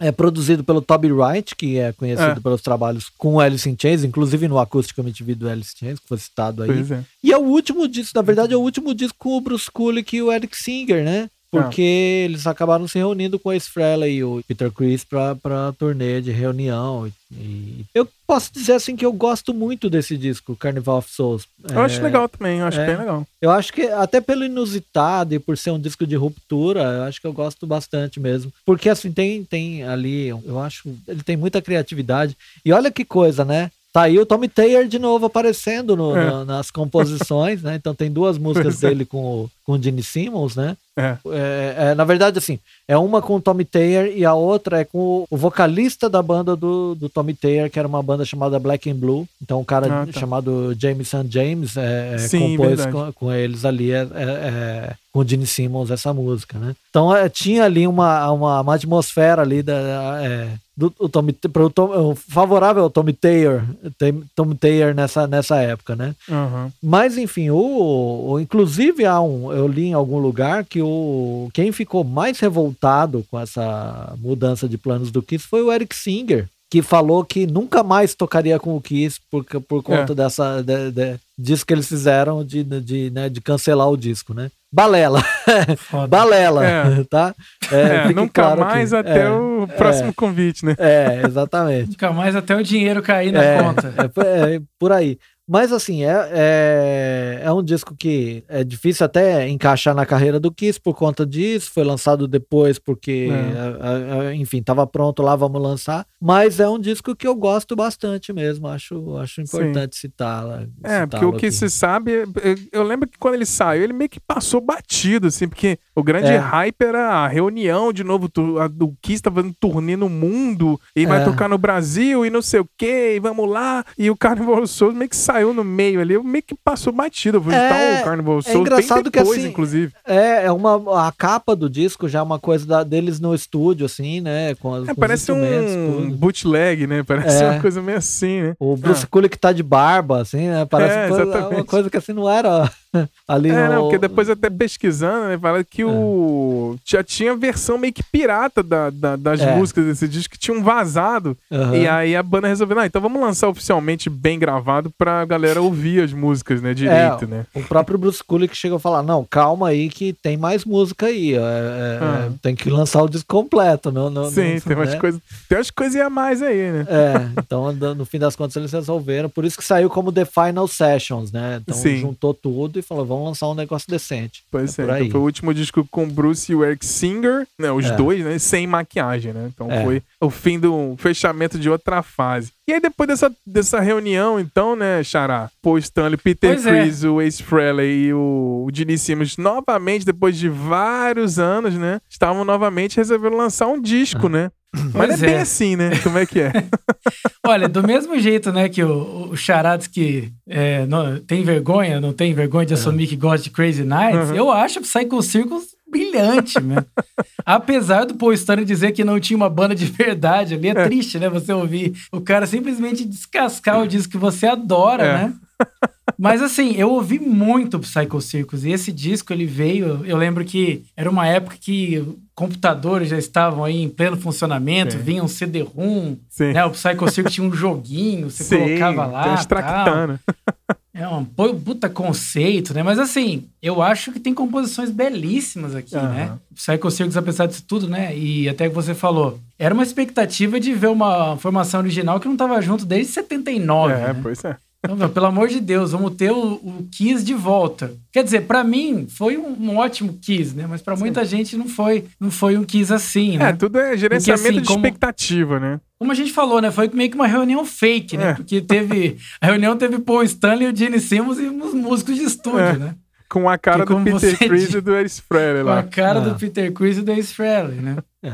É, mas é assim, eu tenho, como eu tenho muito carinho pelo disco, eu, eu acho quase tudo belíssimo. Assim, eu acho We Are One talvez uma das maiores baladas escritas. Aham. assim, eles cantam, é, é incrível essa música, né? A, a própria Psycho Circus, eu lembro que eu ficava com medo do vídeo porque tem uma parte é, aparece meio que uma caveira assim, Aham. aí tem uma pessoa, o espírito da pessoa sai. Caralho, essa banda é foda demais. Eu tava conhecendo o Kiss, né? Então é, é, é o que a gente falou, né, Xará? Às vezes a, a banda pega várias é, épocas de fãs, né? O fã antigo deixa de Sim. ouvir, pega uma galera nova. Eu fui mais ou menos essa do Alive 3 pra frente, Aham. vamos dizer assim. E tem várias curiosidades, né? As músicas é, foram mais uma vez gravadas por músicos não creditados, né? O Ace Frehley e o Peter Chris eles foram usados com moderação. Com moderação. né? O Chris tocou bateria só Into the Void, que é uma ótima música, eu gosto também. O Freddie tocou em apenas duas músicas do álbum, É. né? Quer dizer, foi uma reunião bem fake mesmo. Né? A Into the Void foi originalmente chamada Shaking Sharp Shooter, mas aí o Gene Simmons e o Paul Stanley não curtiram muito nem o nome nem a letra. É. Então falaram, ô Ace Frehley, vai lá reescrever essa porra aí porque não tá bom. o cara foi lá e reescreveu. Né, a música Weeding também, que é muito boa, foi originalmente escrita é, para fazer parte né, do, do Carnival Souls lá, e ainda possui a, a, a introdução original da guitarra da demo gravada pelo nosso querido Bruce Kulick. Sim, então ele tá, usaram a guitarra muito. da gravação demo na- no final, né? No, Eu, no- O Kiss é, é especialista em fazer coisas que. Corta e cola, né? Pra que a pessoa não tenha, colagens. não tenha crédito, né? Mas É. as colagens, negócios sem crédito. Colagem e tal. E aí entra, né, a declaração do Paul Stanley, que eu fiquei sabendo depois, né, que ele disse que ele tentou fazer um álbum do Kiss, mas foi uma tentativa muito feliz porque não tinha uma banda de verdade, Aham. né? E realmente não era, né, uma banda de verdade. Felizmente, os caras só queriam receber mais dinheiro, né, com essa reunião, tal como a gente já falou. Enfim, não era uma, não era uma reunião de fato, né, tanto que eles nem tocaram. e É, o que eu fiquei sim. mais triste pra finalizar aqui, né, essa parte do Psycho Circus, é que o Paul Stanley disse que ele não quer nem lembrar que o Psycho Circus seja o último álbum na época, né? Que não é uma É. boa memória. E assim, eu convido vocês, se forem ouvir o Psycho Circus, escutem We Are One, escutem Dreaming, escutem Raise Your Glasses, porque é muito bom. O disco é muito bom, apesar de tudo isso. Aham. Os músicos que ele chamou ali, né? E, e o álbum foi produzido ali pelo querido É. Bruce Fairbairn, Mas- né? Que aparece em outros lugares, né? Por isso que eu acho que você gosta desse disco, porque né, ele produziu um monte de disco do Bon Jovi. Então, esse- o New Jersey, Você- o Slippery When Wet. Por isso tu gosta do Psy Pô, o Psycho Psycho Circus é Circus. maravilhoso. Mas tudo bem, fica na memória. É um aí. disco Bon Jovi dentro do Kiss, é isso aí. Maravilhoso. Pois é, aí eles lançaram então o Psycho Circus, que até. assim, tem muita gente que gosta, gente que não gosta. Mas aí eles começaram a fazer uma. Aí o Kiss tem aquela tipo Farewell Tour, né? turnê de despedida. Em 2001, eles começaram com esse É. negócio de turnê de despedida. E até hoje, 2020, eles estão fazendo turnê O de Scorpions despedida. tá aí pra provar que isso é uma realidade. Pois é. É. Pois é, aí durante a turnê que eles estavam no Japão, na Austrália, lá no, na Farewell Tour, em janeiro, de repente, no meio da turnê, o Peter Chris deu a louca, falou, tchau. E saiu, sumiu da banda aí o que aconteceu. O Eric Singer disse que nunca mais ia tocar com o Kiss, recebeu uma ligação É. com um cheque, né? E aí falou: não, Opa. vou lá. Só que aí acontece a primeira polêmica. Ele pintou a cara de Catman. E aí o povo, os grandes fãs começaram a torcer o nariz, né? Tipo, como assim o Eric Singer tá tipo. Porque o Eric Singer é, um É. cara louro, né? Então ele pintou o cabelo de preto e pintou a cara de Catman. E como assim ele tá tocando o lugar do, do Peter É, Chris? Ele podia né? ter feito uma máscara pra ele, né? Igual foi feito pro Eric Carr, né? É, É, é. pois é, De talvez. repente fazer né? uma coisa É, mas personalizada, enfim. né? É, fazer, fa- faria uma É. pra ele, né? Mas aí virou tipo replacement total Uhum. ali, né? E aí em 2002 teve outra treta que eles foram fazer um show privado na Jamaica e diz que o Ace Frehley nem foi. E aí o que aconteceu? E antes disso, nessa turnê, o Ace Frehley de vez em quando chegava atrasado, não sei o quê. E, e muitas vezes o Tommy Taylor, ó o Tommy Ai. Taylor, ele pintava o próprio rosto, vestia a roupa e ficava esperando o Ace Frehley. E aí no último segundo o Ace Frehley aparecia, o Ace Frehley tocava. Aí ele tirava a maquiagem toda, tirava a roupa toda, porra toda. Mas nesse da Jamaica ele não apareceu at all. Então foi a primeira vez que o Tommy Taylor então, entrou no palco pintado de Spaceman, então com a maquiagem do Ace Frehley, com a roupa do Ace Frehley. Então foi a primeira vez que, a- que entrou então a formação que a gente conhece hoje. Mas ainda teve um monte de reviravolta aí, porque em 2003 eles viajaram, né, pra, pra gravar o King Symphony, o Alive 4, né, que é bem legal, que é com a Orquestra Sinfônica de Melbourne lá. E aí o Tommy T de novo substituiu o Frehley, porque o, o Tommy T tocou naquele show da Jamaica, mas o Frehley não tinha que sair da banda. Mas aí, durante essa turnê desse Kiss Symphony aí, o Peter Chris voltou É. pra banda. Então ficou o Tommy Teia e o Peter Chris. Nessa hora o Eric Singer já largou mesmo. Falar, ah, quer saber? Não, é pra aí- ganhar grana mesmo, vamos que É, pra vamos. gravar né? minha. Se tiver É. que sair, eu saio. Pintei o cabelo nessa porra e tô fora. Pois é, e aí em 2004, então acabou o contrato finalmente com o Peter Chris, né, e nunca mais ele voltou. Então, desde 2004, então, a formação do Kiss é Eric Singer, Tommy Taylor como Catman, Spaceman, Gene Simmons e Paul Stanley. E aí, em 2008, eles foram pro estúdio e eles resolveram gravar 15 faixas, né, 15 músicas antigas, né, mas com a formação atual. Então eles regravaram, né, um disco, um, basicamente uma compilação japonesa que chama Jigoto Hetsuden. E aí eles gravaram alguns clássicos, né? Como Detroit Rock City, Shout It Loud Loud, Deuce, uh, Forever, então Black Diamond, Rock and Roll Night, mas com a formação atual, com a produção, né, do Gene Simmons e do Paul Stanley, tipo, fazendo essa esse, né, jogada de máquina. Vamos fazer um best of, mas com a galera que tá tocando com a gente agora, porque assim, o Tommy Taylor, atualmente, comparado com o que o Ace Frehley consegue tocar, e o Eric Singer, comparando com o que o Peter Chris consegue tocar, não tem comparação em termos de Sim. execução de Sim. música, né? A gente não tá questionando aqui criatividade e importância. Mas aí, né, foi essa, essa jogada que eles fizeram de marketing ali no, no, em 2008. Em 2009 eles lançaram um disco que eu acho interessantezinho. É só pra falar É. aqui pra gente já seguir pra reta final, que é o Sonic Sonic Boom, em 2009, que é o 19 álbum da, do- da banda, né? Com essa formação clássica que a gente. Clássica não, né? Clássica já tem, pô, 2009 já tem 11 anos, né? com o Tommy Taylor o Eric Singer. E é um disco que o Paul Stanley queria lançar, né? Xará, que você falou que ele não queria que o último disco da banda fosse o. Psycho Circus. Então vamos lançar um disco pra ser o último da banda, né? Mas então a banda continuou em turnê pelo mundo aí. Em 2012 eles lançaram o último disco, né, Marcião? É, eles lançaram o Monster, né? Que era, é, foi o último disco da banda, né? O Tommy Taylor disse que assim, a banda queria uma, um álbum com um som um pouco mais o Sonic Boom, né? Mas é, recriar a vibe ali que existia no material anterior da banda e tal. É, e o Gene Simmons até compara o álbum mais a uma combinação do Destroyer com o Revenge e o Sonic Boom. Quer dizer, uma misturando fases ali da banda, né? E É. a produção desse álbum ficou a cargo do próprio Paul Stanley, é, junto com o Greg Collins, que já tinha trabalhado com No Doubt, Matchbox, Matchbox 20, olha que combinação, né? E, é, e, Eu gosto. e, e assim, é um disco assim para fechar a discografia e tal, mas é um disco que honesto, né? É, Cara, eu gosto bem do Monster, vamos falar a real, assim. Eu gosto bem desse disco. É um disco bem rock and roll, assim, bem pesado, assim, bem é, cru, meio destroyer, meio revenge. assim. Cara, eu acho o Monster um belíssimo disco pra fechar, assim. Acho que é bem honesto. É, fechou com É. dignidade. Pois é, só pra não ficar batido. Tipo, ah, vamos gravar mais um disco É. aqui, fazer um disco. Eu acho honestíssimo, assim. Mas é isso.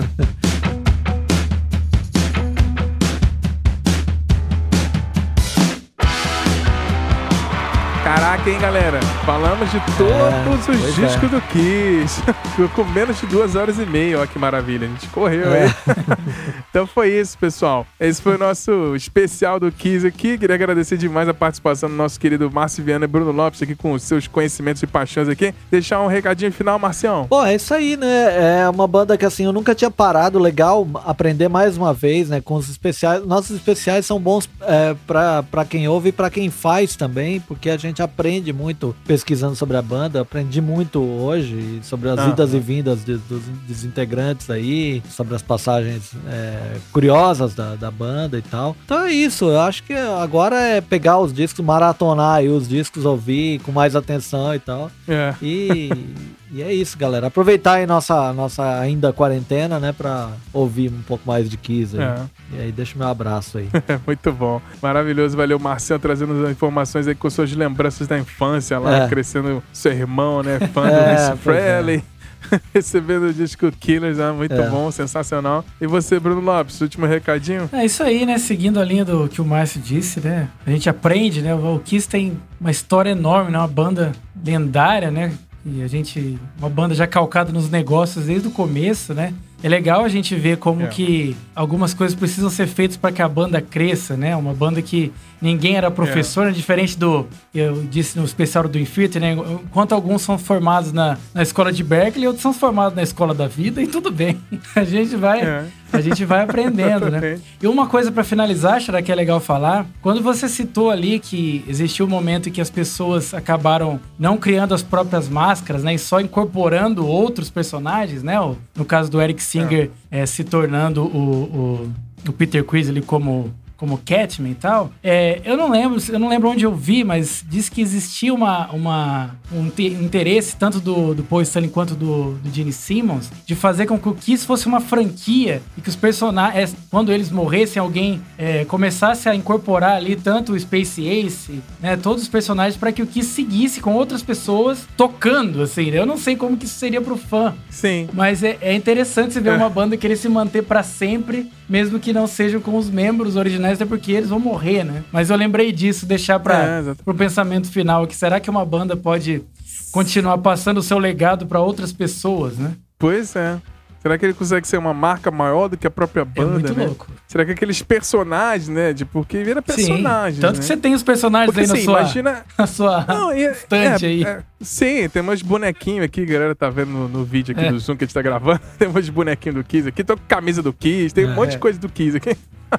Mas assim, é, eu pego, por exemplo, é, imagina assim, eu, eu, eu, eu no começo eu torci o nariz, eu achava que o Tommy Tay e o Eric Singer tinham que realmente criar uma máscara deles, igual foi com o Eric Carr e com o Vinnie Vincent, não sei o quê. Mas na real, eu acho que. Acho que não, assim. Eu acho que o, o Kiss são aqueles quatro personagens ali. e depois a gente- que é fã sabe quem é que tá atrás da máscara, né? Mas a gente, por exemplo, troca, o- troca o Paul Stanley, troca o Gene Simmons, troca o Tommy T, troca o Eric Singer. E tem aquela parafernália toda e as músicas, né? é, a banda consegue ser gerenciada, não sei o quê. Pega uma geração nova, igual meus filhos. Se uma geração sem o Gene Simmons e o Paul Stanley, sem o Eric Singer, sem o Tommy T, bota aquelas máscaras, lança um disco honesto que é bom e parece Kiss e segue tocando as músicas antigas, pro meu filho aquilo vai ser o Kiss. Sim. O moleque tem 7 anos. É. Então, quando ele for mais velho, eu vou falar assim: pô, teve um, uma.